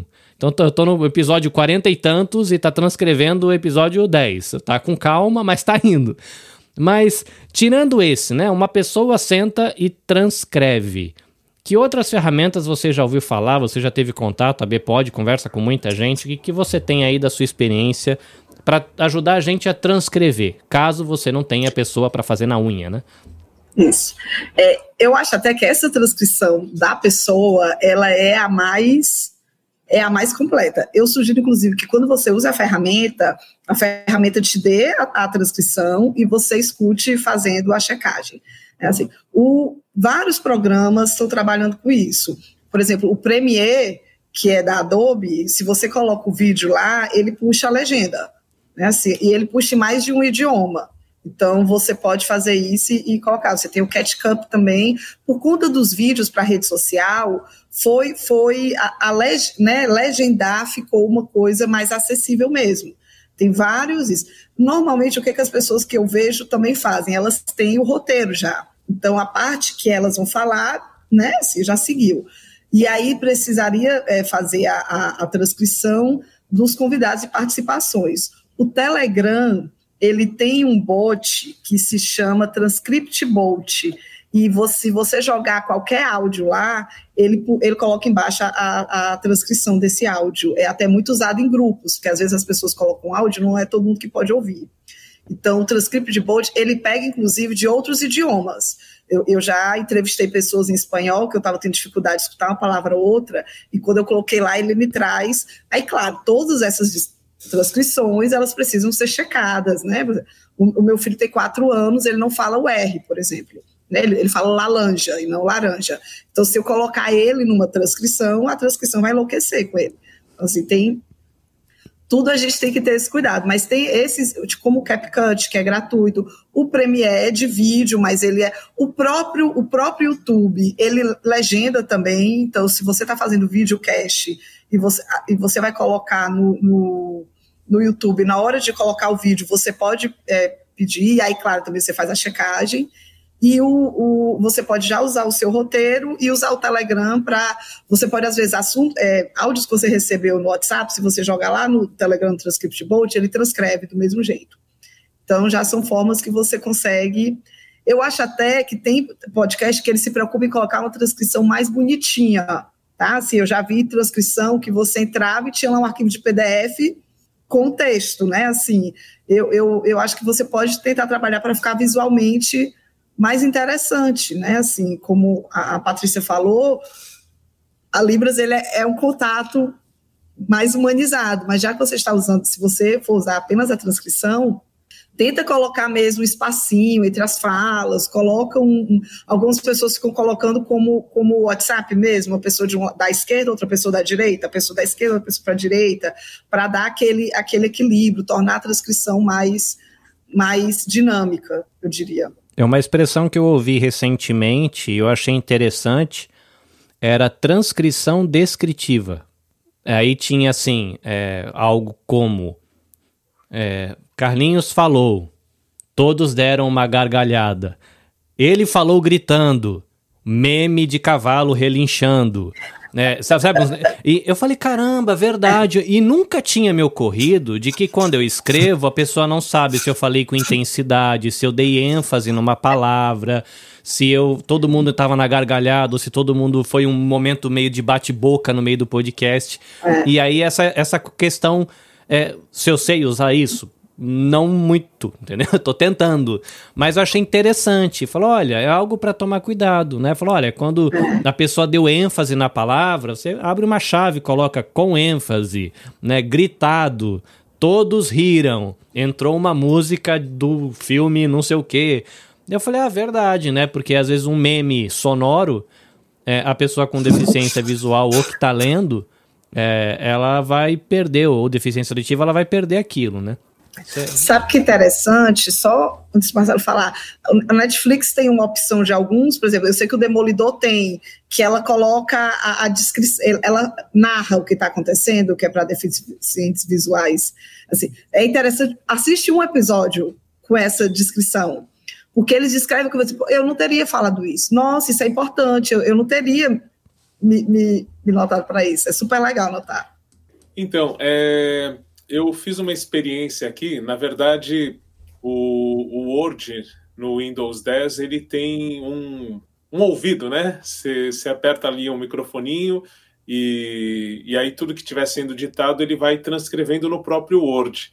Enquanto a Eugênia falava, eu acionei essa ferramenta e é, é como aquela, não sei se melhor ou pior, né? Mas é como no YouTube quando tem aquela transcrição automática. Até queria ver se eu consigo jogar aqui no YouTube depois é, essa transcrição. Vou fazer isso, hein? Eugênia, com licença, deixa eu ver se dá certo. Vou jogar à aqui para as pessoas acompanharem um trechinho dela do que, que o, o Word gerou dessa conversa aqui. Vou jogar um trechinho, tem coisas que funcionam, outras não. Vamos ver, vamos ver se dá certo. Ainda tem, tem que cortar um pouco mais o texto, porque só cabe em 200 caracteres aqui no. Ah, pronto, vou jogar. Então aqui tem um trechinho. A, a Eugênia falando, e aqui na transcrição ficou. Na transcrição desse áudio é até muito usado em pro uso que às vezes as pessoas colocam áudio, não é todo mundo que pode ouvir. Então, transgredir hoje, ele pega, inclusive, de todos os outros idiomas. Eu, e aí continuaria a fala, né? Peguei aqui um trechinho grande, e algumas coisas estão bem transcritas. Na minha experiência, eu já, já tentei usar essa ferramenta do Word para gerar a transcrição, porque os podcasts do Instituto Claro têm cerca de 10 minutos, então a gente tem a transcrição deles e no site tem o, o Hugo da Talk que faz, né, se a gente marcar essa transcrição, Libras mas eu tentei fazer a transcrição usando essa ferramenta.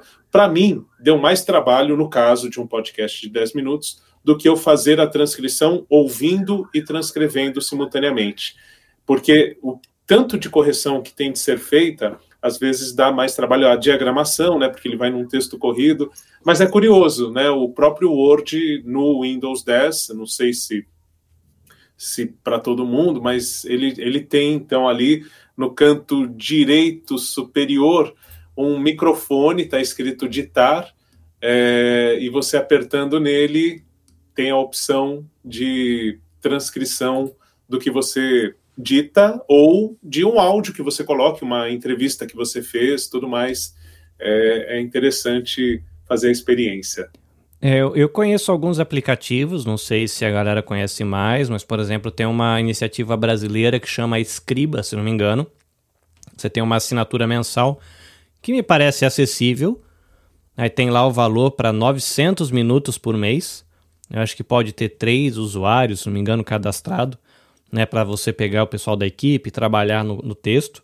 É, não cheguei a testar para ver a fidelidade, mas parece que para português, acho que é uma plataforma feita para português do Brasil, então o nível de acerto está alto. Eu descobri uma outra que é o Descript, que eu tenho o aplicativo instalado aqui. Você tem lá, acho que é duas horas de graça por mês e também faz vários idiomas. Tem uma outra interessante que eu gostei do resultado e da maneira como ela trabalha, que chama Sonics.me AI.ai, Sonics.ai. Também trabalha com esquema de inteligência artificial, blá blá blá. E você já joga o vídeo, ele já tem um editor de vídeo lá dentro, você já cola o legenda, então é bem completinho, que são alternativas. O que eu já sugeri para algumas pessoas, não sei se vocês concordam ou discordam, às vezes fala, poxa vida, mas a gente não tem braço para transcrever 60 minutos de bate-papo, que nem esse aqui já vai passar de 90 daqui a pouco. É, às vezes, se você tiver na equipe uma pessoa que tem facilidade com síntese de conteúdo, de repente você fazer um, uma sinopse do que foi falado, pegando uma fala ali. Às vezes tem, né? Às vezes a equipe tem uma pessoa que tem um pouco de facilidade com texto. Você não vai transcrever tudo, você vai ouvir, fala, olha, foi conversado sobre isso no primeiro bloco, foi tal insight, tal pessoa falou isso aqui. Você faz uma síntese.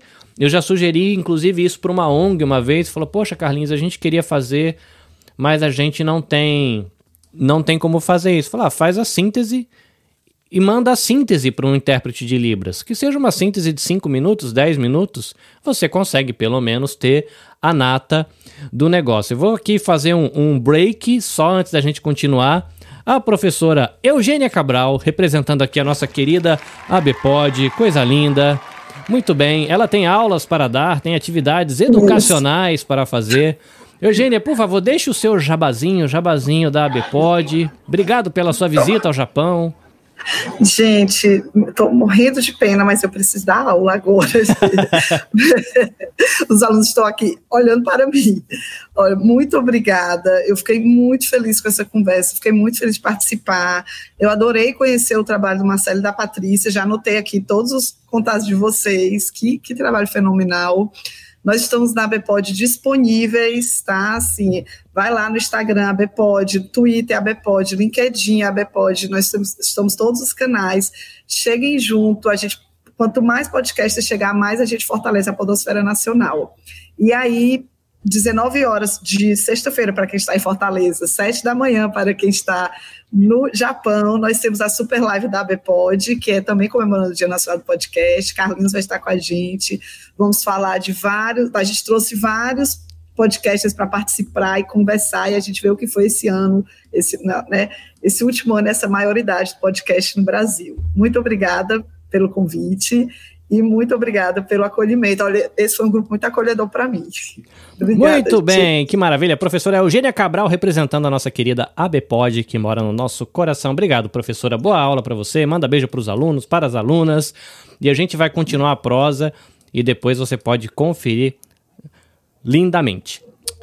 Beijo. Boa aula para vocês. Muito bem, gente. A gente falou um pouquinho aqui de transcrição que é algo que a gente consegue ajudar aí as pessoas com deficiência auditiva, a gente consegue ajudar pessoas aí com deficiência de leitura, e a gente tem a questão da audiodescrição. Eu não sei quantos estão mais habituados à questão da audiodescrição, mas uma dica que me deram no primeiro contato que eu tive com audiodescrição foi tomar cuidado para não descrever demais né? Eu não sei a Patrícia aí se tem mais contato com esse mundo, né? Apesar de Rendital que está mais incluída aí na questão é, do, da, das libras, mas pela sua expertise, pelo seu contato aí com a galera do Web para Todos, Deixa umas dicas aí, se você tiver aí um, a experiência com audiodescrição, o que tomar cuidado, o que falar, o que não exagerar. Estou com um brinco que tem cinco pedrinhas, uma vermelha, uma amarela. Né, né? Chega nesse nível. Diz aí, como é que a gente faz uma audiodescrição simples para começar o nosso querido e amado podcast? É, tem algumas regrinhas, né, da audiodescrição, Carlinhos, e eu sempre, é, sempre quando eu me descrevo, eu tento ser o mais é, simples possível, né? Sem pegar muitos detalhes, não, não tirar o foco do principal, né? Que é a, a conversa, que são as trocas. E, mas é muito importante você dar, né? Fazer com que a pessoa consiga é, visualizar, né? Quem você é. que me lembra muito a riqueza, alguns detalhes importantes quando a gente faz uma leitura de um, de um livro, né? Daquele, do Saramago, ou até mesmo grandes escritores que trazem alguns detalhes importantes, né, e uma riqueza que é, eu entendo que é muito mais valiosa ali na transcrição, né? os ruídos, né? Algumas sugestões, as risadas, como você mesmo pontuou, Carlinhos, que é muito importante para dar essa ênfase, para mostrar o que, aconteceu, né? A, to, toda, todo, todo o enfoque da conversa, o que, que foi engraçado, o, onde foi a piada, porque pensando na pessoa surda, essas descrições são importantes, porque às vezes uma piada que faz sentido para nós ouvintes, para a pessoa surda não faz sentido. Então, a sua sugestão da síntese é, é, é, é muito válida, né? Condensando ali ao, ao, alguns pontos, isso falando de transcrição antes da descrição, porque é o que o, as, muitas vezes o intérprete faz. Ele pega o que está sendo falado, é, re, resume para colocar na, na, estrutura que o pessoa surda vai compreender né, o que está sendo trazido. No caso da audiodescrição, é, é você fazer, se fazer visual para a pessoa cega, né? Então, trazer alguns detalhes como a descrição da pessoa, né? Sem os detalhes do, do, das pedras no brinco e tudo mais, mas ah, o panorama do fundo, é, se tem cadeira, se não tem, se a pessoa está sentada, se está em pé, é, para onde ela está se movimentando. É importante para que a pessoa tenha esse direcionamento, né? A pessoa cega, principalmente né? Se ela, onde ela está, se ela está sentada no meio do palco, se ela está, onde que está o direcionamento da, das falas. E aí a, é, é, é muito importante também na troca de fala a pessoa trazer quem está falando, né? Exatamente para ter essa referência. Né? E é, é, bem interessante porque quando a gente fala pessoa surda também no, no podcast, é, na, na, transcrição, né, para ela ter essa ideia de que quantas pessoas tinham, é, eram pessoas diferentes. Então, a, a, a, gente sempre tem essa prática nas reuniões. Patrícia falando, é, Carlinhos falando, Marcelo falando, para que traga-se o sinal daquela pessoa, para a pessoa surda saber quem está falando naquele momento, principalmente quando é um, um, uma live com várias pessoas, várias personas, personagens, né? Então é muito importante ter essa referência. Lógico que é, a, a, o, o, visual é, é, muito importante, né? Então a gente também fala dos destaques. Então, se a gente tivesse várias pessoas aqui que não, não se não coubessem todo mundo na, na, na no, no, visual, era sempre importante a gente trazer é, para a pessoa é, surda quem está que tá falando, levanta a mão, aí se é, é, gerado o destaque daquela pessoa para também trazer a, a, referência, né? Já para pessoa cega na audiodescrição, o, o nome é importante para saber da onde, quem que passou a bola numa, num bate-papo para para um, para o outro, para uma pessoa, para outra pessoa, quem que está falando agora, principalmente se forem é, duas vozes parecidas, né, que tem timbres parecidos, então ter essa diferenciação.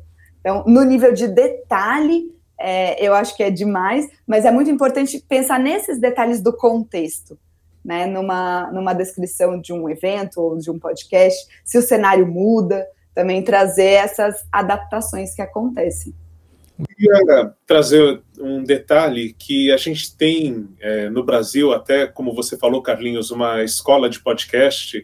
O Nerdcast é muito responsável por isso lá em 2006 desse bate-papo. Né? Então, hoje a gente tem vídeo também, os podcasts, que são muito é, focados no bate-papo, mas há podcasts de todos os estilos, gêneros, é a linguagem radiofônica, né? O próprio Spotify fazendo Paciente 63, que já está indo para a terceira temporada agora, que é uma radionovela, né? Pensando no, no formato original, é, e milhões, tem musical em podcast, então tem um Dom Pedro I, um musical que foi pensado como musical de teatro, mas veio a pandemia, eles fizeram esse musical em podcast, e várias, várias experiências. Quer Ver Escuta, que é um podcast incrível sobre bastidores de uma produção teatral. Enfim, o que, que eu quero dizer com isso? É, eu acredito que para quem faz podcast, entender a linguagem radiofônica, se for explorar outros formatos, é muito importante.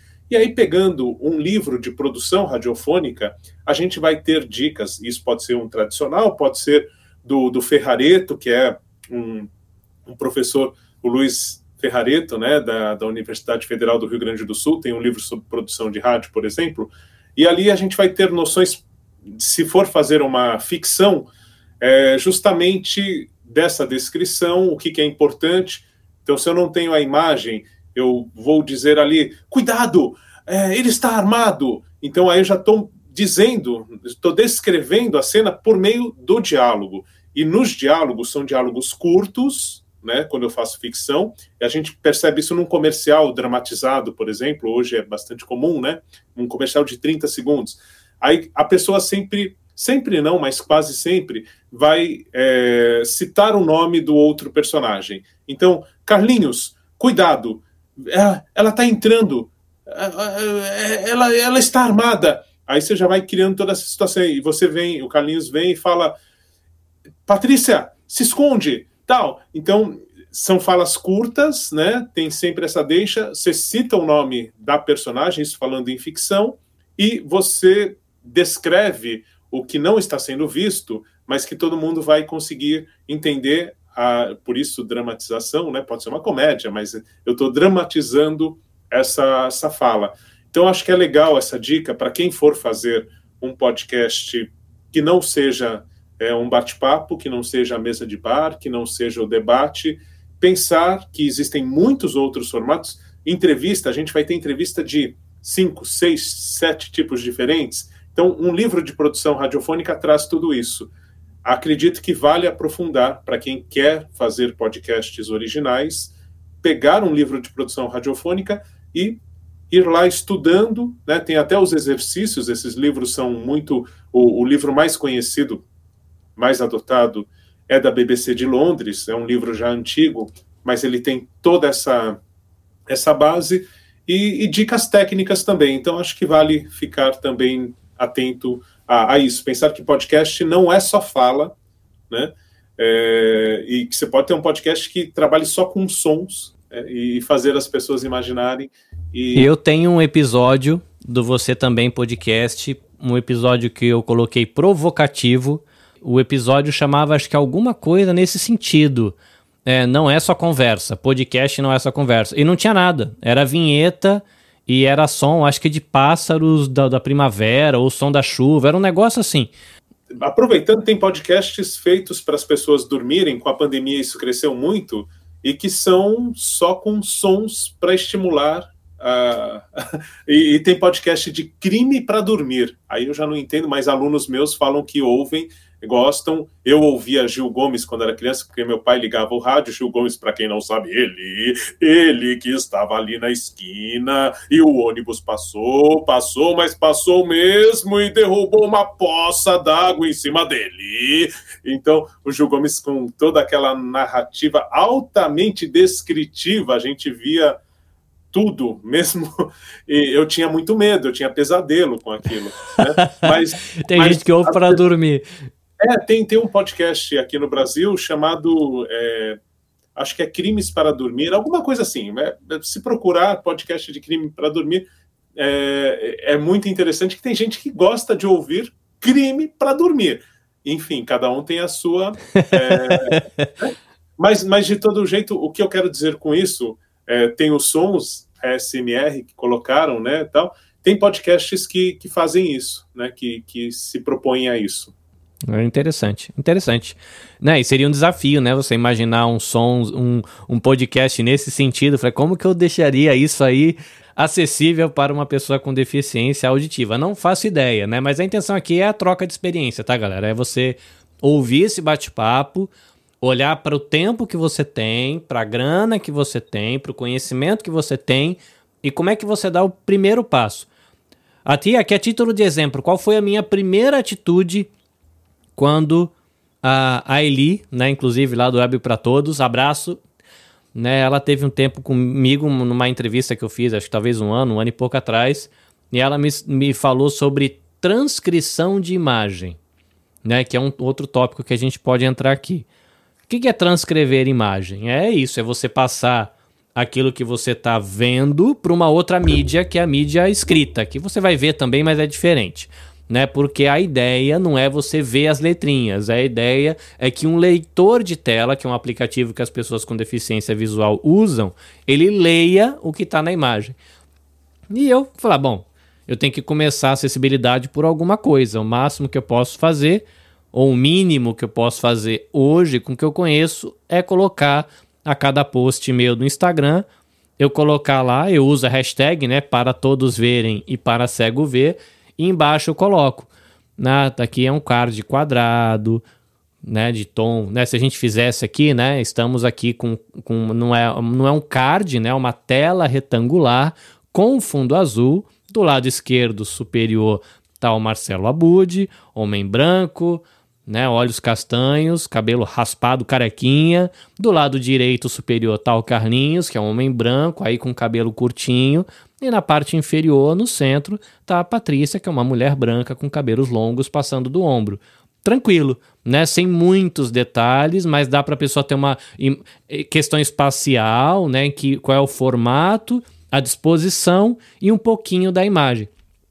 É um gesto é, simbólico? É. Mas eu percebi que quando eu comecei a fazer isso, a galera com deficiência visual começou a entrar em contato comigo. Quero te agradecer por estar tá fazendo isso porque ninguém faz. Eu falei, oxe, e tinha gente que me acompanhava que eu nem sabia, né? Eu cheguei, comecei, as primeiras vezes que eu fiz a, é, transcrição, não, é, audiodescrição da minha pessoa na live, teve gente ao vivo. Cara, nossa, obrigado, porque ninguém faz isso. E a pessoa se sentiu acolhida, né? Olhando aquela palavrinha acolhimento. Então fica a dica para você.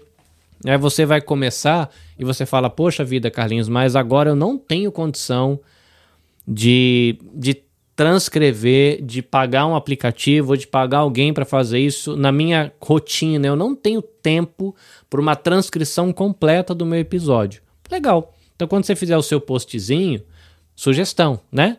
Coloca uma hashtag lá para todos verem dá uma descrição básica do que tem no seu card e talvez, se você achar legal, coloca uma síntese, faz um, um resuminho, tipo capa de. Vou, coisa velha aqui, né? Marcelo vai lembrar da nossa juventude. A Patrícia parece ser uma guria mais jovem, mas aqui a nossa, eu tô com meus 40 ela vai paulada. O Marcelo já disse aí que tá na casinha do 5.0. As costas da fita de videocassete quando a gente ia alugar na locadora. Caso você nem sabe o que é isso, você só usou Netflix na sua vida. Mas a fita cassete de videolocador é pequena e ali tinha uma sinopse do filme. Então fica a sugestão, né? Faz uma sinopse do seu episódio, né? Coloca ali um, um pouquinho do que vocês falaram, aquilo que você acha que foi as informações principais, né? A gente tem aqui que vai fazer quase duas horas de live. Mas se você for pegar a nata, vai, a gente vai falou, falou de, falamos de acolhimento, falamos da empresa, falamos do mercado, tal vai virar um textinho ali com quatro, cinco parágrafos no máximo, e você consegue pegar as ideias principais. Lógico que a pessoa com deficiência auditiva ela vai perder o teu conteúdo, que é rico, aliás, você se dedicou para fazer esse conteúdo, cada risada faz parte da tua narrativa, mas pelo menos você consegue alcançar um pouquinho a mais as ideias principais, né, os cortes, né, hoje, né, o Marcelo falou a, a própria Oh, meu Deus, eu não quero errar o nome. Eugênia, né? A própria Eugênia, ela comentou da questão dos, dos aplicativozinhos, né? Do CatCut, que faz lá e põe a legendinha. É uma coisa, eu tenho feito isso, né? Cada episódio que eu gravo, eu procuro dois minutos. Esses dois minutos eu vou lá e legendo tudo. Dá um trabalhão? Dá. Mas pelo menos o que eu acho que são dois minutos do episódio que vão pegar uma ideia principal, que pelo menos essa ideia, para uma pessoa que tem deficiência auditiva, é, domina Libras, mas vai ter paciência de ver aquele um minutinho duas, três vezes para tentar capturar o conteúdo. Isso eu estou integrando. Integrando, não, entregando. Então acho que são pequenas, é, pequenas atitudes. Né? Eu não lembro se tem mais atitudes que a gente pode tomar aí. Descrição da imagem nas redes sociais. Uma sugestão que eu ainda não uso, né? Mas é a sinopse ou a síntese. Eu já vi alguns podcasts usando isso, trazendo uma um, um resuminho né, do, do conteúdo para tentar entregar. Nós falamos de transcrição e nós falamos de áudio descrição com as dicas aí do Marcelo da gente ter acesso aí a um livro né, de produção de rádio para conhecer um pouco melhor essa linguagem que é a linguagem radiofônica, né? Voz, música e pausas, né? Não sei se é, se é, se é as três colunas aí do conteúdo que a gente também usa no podcast, ainda que nós não sejamos exatamente rádio, né? Dependendo do formato é um pouquinho diferente, mas a gente usa a mesma linguagem, então vale a pena lembrar. Marcelo e Patrícia, alguma coisa importante que acho que a gente deixou para trás e não pode passar nessa nossa maravilhosa live especial do Dia Nacional do Podcast 2022, a galera em delírio. Alguma coisa que a gente deixou para trás e que seria interessante a gente pontuar? Carlinhos, eu queria só trazer que a acessibilidade é uma jornada. Então é isso mesmo. A dica é quanto mais as pessoas forem fazendo um degrau de cada vez, né? Um, uma ação de cada vez, mais isso vai virar é, hábito, né? E, e daí a, as pessoas já vão estar prontas para a próxima etapa, né? Então, conforme eles a, vai, vai sendo colocada a descrição na imagem, vai chegar um momento que isso já vai fazer parte né, da, do dia a dia, da, das edições, e, e, que não colocar a imagem é algo que, vai, que é estranho. Né? Então, conforme é, isso virar hábito, é, você, a, as pessoas já podem falar assim, ah, agora então eu já estou preparado para ir para o próximo passo. Então, vai, aí faz o resumo, e daí vai avançando um pouquinho de cada vez, né? E, e, e daí construindo esse podcast acessível, com, de, estando dentro de um, do site, pensando na acessibilidade dele. E aí, mas assim, é uma jornada. Então, não dá para a gente fazer tudo de uma vez, porque vai demandar tempo, recursos, mas um pouquinho de cada vez você já está mostrando para a sociedade e você está se adaptando, já está criando aquela conscientização e é, dando um passo é, frente à acessibilidade, à construção daquele conteúdo já acessível, né? E aí tem um outro ponto que pode ajudar bastante, né? É quem está começando, é que as práticas de acessibilidade digital melhoram o SEO, então ranqueamento na busca do podcast no Google e tudo mais. Então, quanto mais acessível é, na, na busca pelo, pelo podcast ou por palavras-chave, a pessoa o, aquela pessoa que, é, que pratica né, a, a acessibilidade digital vai a aparecer como os primeiros ali, então. Então, é uma, um outro incentivo, mas sempre um passo de cada vez, é, adaptando, gerando essa conscientização e fazendo com que aquilo faça parte, né, do, do dia a dia e da dinâmica.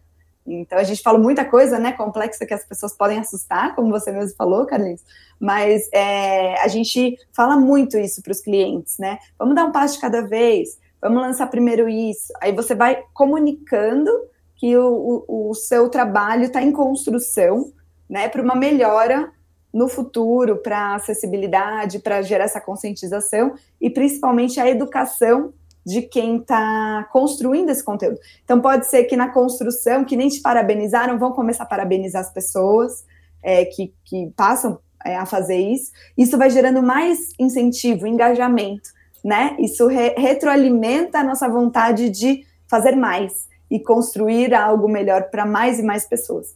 Então, eu imagino, Carlinhos, que esse tenha sido um super incentivo, um, um engajamento e, e um uma alegria muito grande de conhecer pessoas é, ouvindo né, o, o, seu podcast ou agradecendo por algumas ações que, que você fala assim, não, isso aqui acho que é legal e realmente muda ali a percepção, a, a, a vida né, de, de compreensão de algumas pessoas que, que querem fazer parte. Então, é essas as duas dicas que eu, que, eu, que eu trago. Quanto mais acessível, melhor ali o ranqueamento do pessoal no Google, e, e um passo de cada vez, porque é só assim que a gente vai construindo a conscientização e essa web mais acessível. É, eu comecei com audiodescrição no, na, no início dos meus podcasts. Hoje, quando eu não faço, eu me sinto meio culpado. Porque hoje eu tenho ouvintes que acompanham tudo que eu faço. E eu sei que aquele ouvinte vai ouvir. São dois ou três, mas eu sei que eles vão ouvir. Eu falei, poxa vida, se eu não fizer aquele meu ouvinte, eu vou ficar devendo para ele. Daí às vezes eu faço um post rapidinho no Instagram, quando eu chego em casa eu abro de novo para editar e coloco a descrição. E tem o texto alternativo, né, que a gente esqueceu de falar isso, que é quando tem alt né, na imagem, porque tem aquele problema, né, de que, sei lá, o Instagram, o Twitter tem aquele limite, né, mas quando você vai descrever no alt, mesmo o Twitter, ele dá, eu acho que 600, 800 caracteres para você descrever a imagem. E no Twitter eu tenho uma, uma podcaster cega que me acompanha. Então não posso deixar passar nada. Até emoticon eu tenho que descrever antes, porque ela falou assim, Carlinhos, deixa eu só falar uma coisa para você, que não adianta mandar emoticon que é um negócio que não lê nada, tá? É, que aí eu não sabia. Na minha cabeça, eu mandava o sorrisinho e ela entendia. Eu falei, olha, não tô entendendo o que você tá querendo dizer com igual, parêntese, pontinho e não sei o quê. Eu falei, do que, que será que ela tá falando? Eu falei, ah, ela, aí ela explicou. Falou, olha, o nosso leitor de tela não entende emoticon. Então, quer falar comigo? Quando você quiser um sorriso, escreve Carlinhos, não sei o que, não sei o que, não sei o que, sorriso.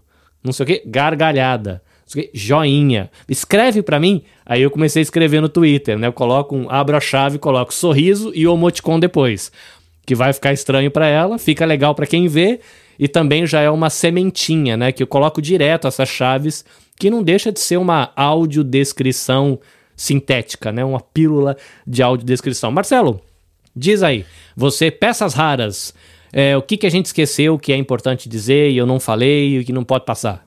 Eu acredito que a gente falou bastante coisa, já tem um conteúdo aí, uma lição de casa para mim e para muita gente que está nos acompanhando. É, vou voltar a citar o Luiz Arthur Ferrareto, uma referência é, no Brasil em linguagem de áudio, e ele fala de uma coisa chamada improviso estruturado. Então, quando a gente faz um podcast, por mais que a gente esteja falando aqui naturalmente, espontaneamente, existe uma linha de raciocínio que cada integrante desse podcast pensou, estruturou, ou deveria ter pensado estruturado para conversar com a galera. Então, esse improviso estruturado é o que gera, se não existe um roteiro, um, uma sinopse, como você falou, né, Carlinhos? Então, se cada um, cada participante entregar isso para uma pessoa que possa é, juntar e fazer esse improviso estruturado virar um, um texto publicado num blog, por exemplo, já é uma dica de material simples que pode ajudar a guiar quem não consegue é, ter o acesso ao áudio, né? Então, acho que essa é um, esse é um caminho também. E a última coisa também que me chama atenção é, por exemplo, entrei agora, por curiosidade, é, no podcast Peças Raras, que eu realizo falando sobre comunicação e tal, e 5% da minha audiência é dos Estados Unidos. Tem vários, tem dezenas de países, acho que cada um que entrar vai se surpreender, países que a gente nem conhece, que estão ali 1% tal, mas que acessam o podcast, né? E aí me vem essa curiosidade, é, no caso do podcast que tem a transcrição, né? É, muitas vezes esse podcast, a gente faz isso, e outras pessoas no mundo devem fazer também, ele é usado para treinar a língua. Então, por exemplo, se tem um podcast japonês, né, e tem a transcrição disso, eu quero aprender japonês, eu estou fazendo um curso de japonês, tudo mais tal, eu vou pegar e com essa transcrição eu pego algumas nuances de gírias, de maneiras de falar que estão justamente nessa prática da oralidade. Então, o podcast ele é muito usado como rádio lá no, no passado de ondas curtas, né, que pegava transmissões em outras línguas, tal, pega ainda, mas enfim, hoje é muito mais difícil usar o rádio para isso, mas eu uso a internet para ouvir rádio do mundo inteiro, por exemplo, e o podcast com a transcrição, ele pode, além de treinar o ouvido, também a maneira de colocar essas expressões tal. Então, se eu tiver a transcrição do meu podcast em português, provavelmente ele vai atrair pessoas de outras partes do mundo também que querem aprender português. Então, mais uma dica para a gente se preocupar com isso, inclusive eu me preocupar mais com isso. Muito bem, maravilha. Dicas de Patrícia Senise e Marcelo Abud, embelezando aqui a nossa manhã, caso você esteja no Brasil, do Dia Nacional do Podcast. E só para mim não perder a piada, antes que eu esqueça de novo de fazer a piada antes de ir embora, é que quando vocês chegarem na sexta-noite, vocês estarão de volta para o futuro. essa, essa eu consigo tirar um sorriso de todo mundo, porque ela é muito ruim, mas ela é muito legal, essa piada. Né? Ela de volta para o futuro, né? Coisa nerd, meio antiga aí, mas é muito interessante. Então, gente. Olha, aqui atrás de mim, Carlinhos, é, quem estiver nos ouvindo, só para terminar, tem um recortezinho do cartaz do De Volta para o Futuro, tá? Atrás dos rádios ali é o cartaz, é que ele está atrás na parede não dá para ver direito, mas é o De Volta para o Futuro, só para. Ah, que maravilha, tá vendo aí ó, o, momentinho nerd, tá vendo, Patrícia? A gente dá uma cutucadinha, sempre sai um tiquinho de nerdice, né? é, não, eu até ia falar que eu também sou da época do videocassete, mas aí fiquei bem feliz que não pareço. é, videocassete, locadora né? A gente pegamos, pegamos DVD, mas alugava fita de vídeo cassete, por incrível que pareça, para quem não sabe o que é isso, né? Fica aí uma efeméride tecnológica para você. Bom, a gente tem aqui o pessoal do coletivo Podosfera Nipo Brasileira, o Evil lá do WasabiCast mandando beijo pra gente, ele vai ter que sair por conta da rotina dele. A gente tem aqui o Mekomikan, Otaku no Kisaten, a cafeteria dos otakus, para quem gosta de nerdices otaku, tem muita coisa interessante no Otaku no Kisaten. Obrigado, galera do coletivo, por estar tá acompanhando a gente. Fazendo só um apanhadão para a gente finalizar e você lembrar as palavras para não precisar ficar procurando depois. Nós falamos de acolhimento, acessibilidade na web, falamos de inclusão. Como é que a gente faz isso? A gente falou de descrição de imagem, nós falamos de descrição de imagem usando o texto alternativo, que é o Alt, ALT, que você acha no Instagram e no Twitter. Nós falamos de transcrição do episódio, que pode ser uma transcrição completa ou uma transcrição sintética, né, uma síntese. A gente falou de transcrição descritiva, que inclui risadas, memes, descrição do áudio, entrou o barulho de mosquito do lado esquerdo, sei lá, alguma coisa nesse sentido. E nós falamos também de áudio descrição. O Marcelo, ele trouxe como dica para você procurar a literatura do professor Luiz Arthur Ferrareto, tá? Então, livros. Tem algum livro específico, Marcelo, que você acha que é interessante para nossa necessidade? Eu acredito que o nome seja produção de rádio mesmo, eu não tenho de cabeça, mas é, procurando Luiz Arthur Ferrareto, e aí produção vai chegar a, a, esse livro que pode ser a base. É, eu coloquei aqui numa procura, veio nove livros que tem participação dele. É, um tem um que veio aqui, Rádio, Teoria e Prática. Foi o primeiro que apareceu na. Esse, esse, esse, esse, esse, esse mesmo. É, esse é então, é então fica aí a dica. Eu vou ter que dar uma procurada na Amazon no Japão, ver se não tem. Tem o, o Google Play Books, enfim, tem outras plataformas. Então, Rádio, Teoria e Prática do professor Luiz Arthur Ferrareto. Se você quiser informações variadas, é, não sei se a Patrícia concorda, mas eu acho que uma boa base de dados é o site do Movimento Web para Todos. Estou dando uma boa dica ou uma dica mais ou menos? Diz aí, Patrícia. Não, é uma ótima dica. Tem o site do Movimento Web para Todos e o nosso blog da Hand Talk também tem várias dicas legais de é, conteúdos acessíveis, é, lives acessíveis, tem bastante coisa legal. Maravilha, então eu vou só aqui repetir né, a, a nossa maravilhosa Live de hoje foi uma realização aqui da Nabecast. A gente teve apoio da ABPOD, Associação Brasileira de Podcasters. Nós tivemos apoio da Rendital, que coisa linda. Tivemos também o apoio da Cast News, notícia para podcasts. Apoio Gaijin News, né, notícias para estrangeiros aqui no Japão. Apoio muito lindo da nossa startup de inclusão, inclusão criativa e apoio também da galera do coletivo Podosfera Nipo Brasileira. Tivemos também os nossos participantes embelezando a nossa live com conhecimento e muito sorriso. Então, aqui o nosso abraço, nosso beijo para a professora Eugênia, que já precisou sair, está dando aula agora para os seus queridos alunos. Agradecimento para Patrícia que veio visitar o Japão. Nos conhecemos agora na live, mas espero que seja, ah, verdade, né? Espero que seja o início de esse verdade, né? Para você que está ouvindo, ela fez um obrigado aqui em Libras, né? Muito interessante. É, e fica aqui, espero que seja o início de uma amizade agora de longa data, né? Com a Patrícia, como representante aí é, da Talk. Deixa eu lembrar o nome da profissional, Mona Lisa Marinho, da Talk, que me deu todo o apoio, informação, fez todo o intercâmbio para a gente conseguir a agenda com a Patrícia. Então, aí, abraço aqui Beijo para a galera da Hand Talk. Né, Mona Lisa, obrigado pelo apoio, ajudou bastante, foi muito solícita, olha que palavra bonita. E o Marcelo, né, que pegou um tempinho aí na rotina, manhã de sexta-feira, ninguém merece acordar cedo para ficar conversando é, com o povo lá do Japão. Mas obrigado, Marcelo, o homem que me acompanha nas minhas escutas de podcast, agora aqui no meu momento Inception, com um dos meus podcasters preferidos. Obrigado pela sua visita, obrigado, Patrícia, pela visita. Eu queria deixar agora a oportunidade do jabazinho para vocês. Começar aqui com o Marcelo. Diz aí onde o pessoal encontra o seu trabalho, fala da sua produtora, faz aí, o momento do jabá.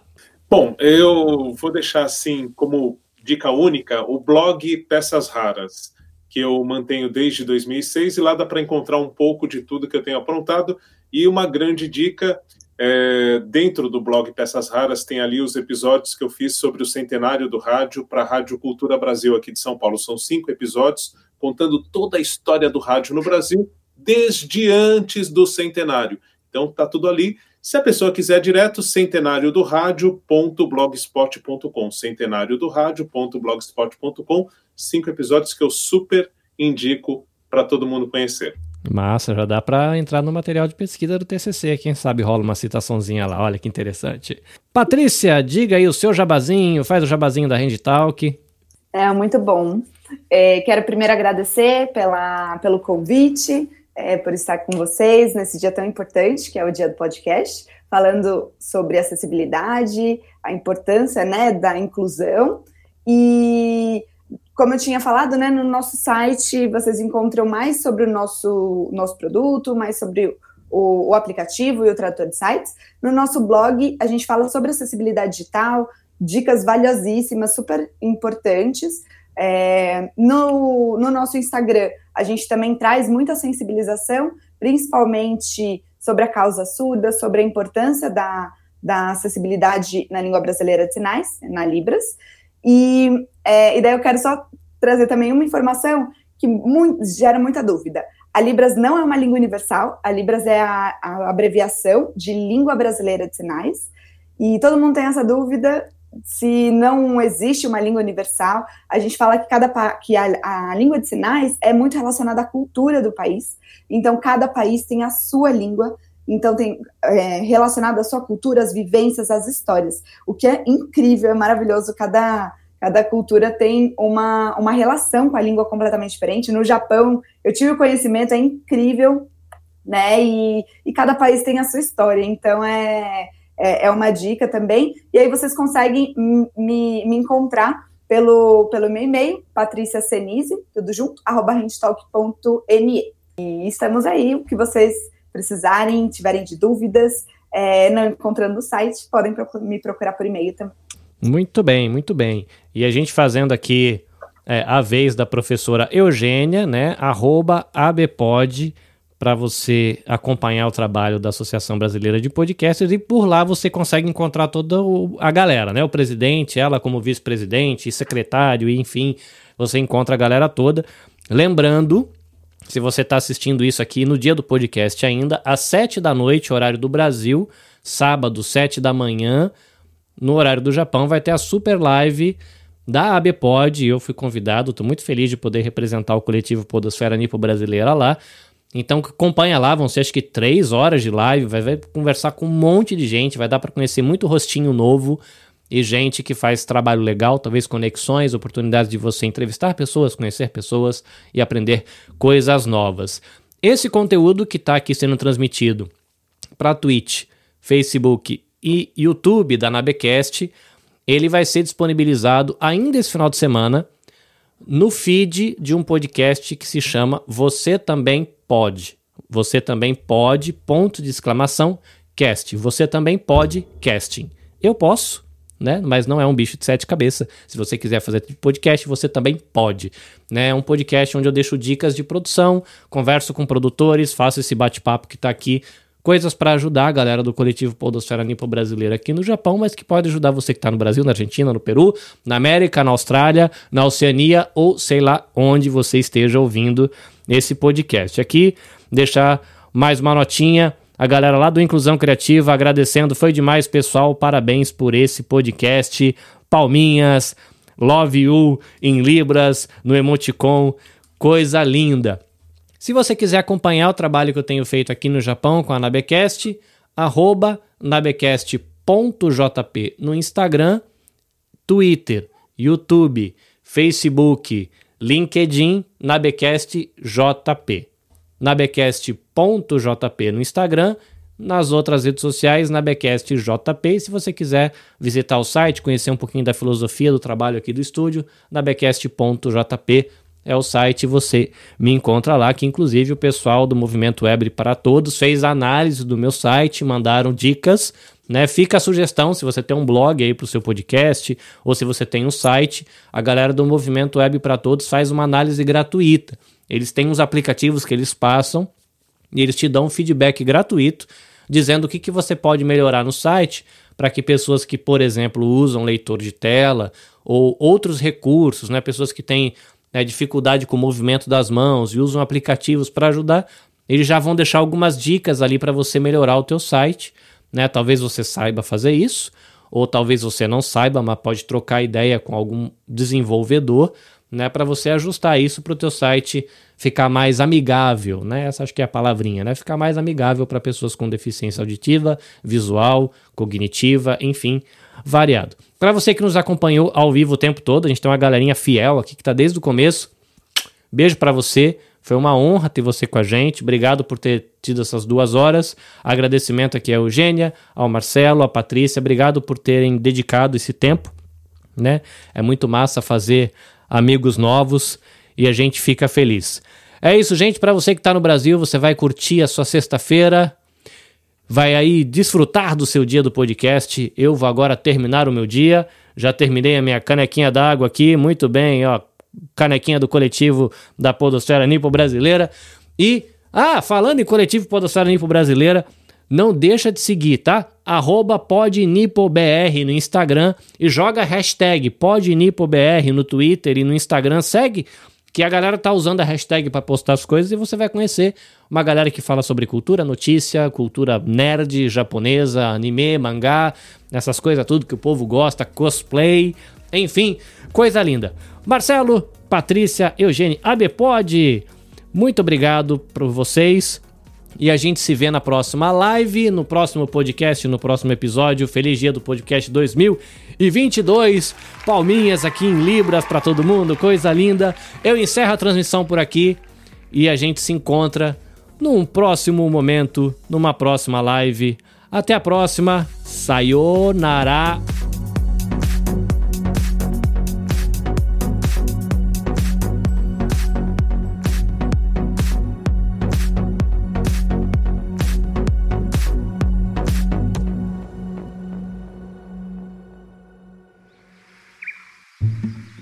Este episódio foi editado pela Nabecast.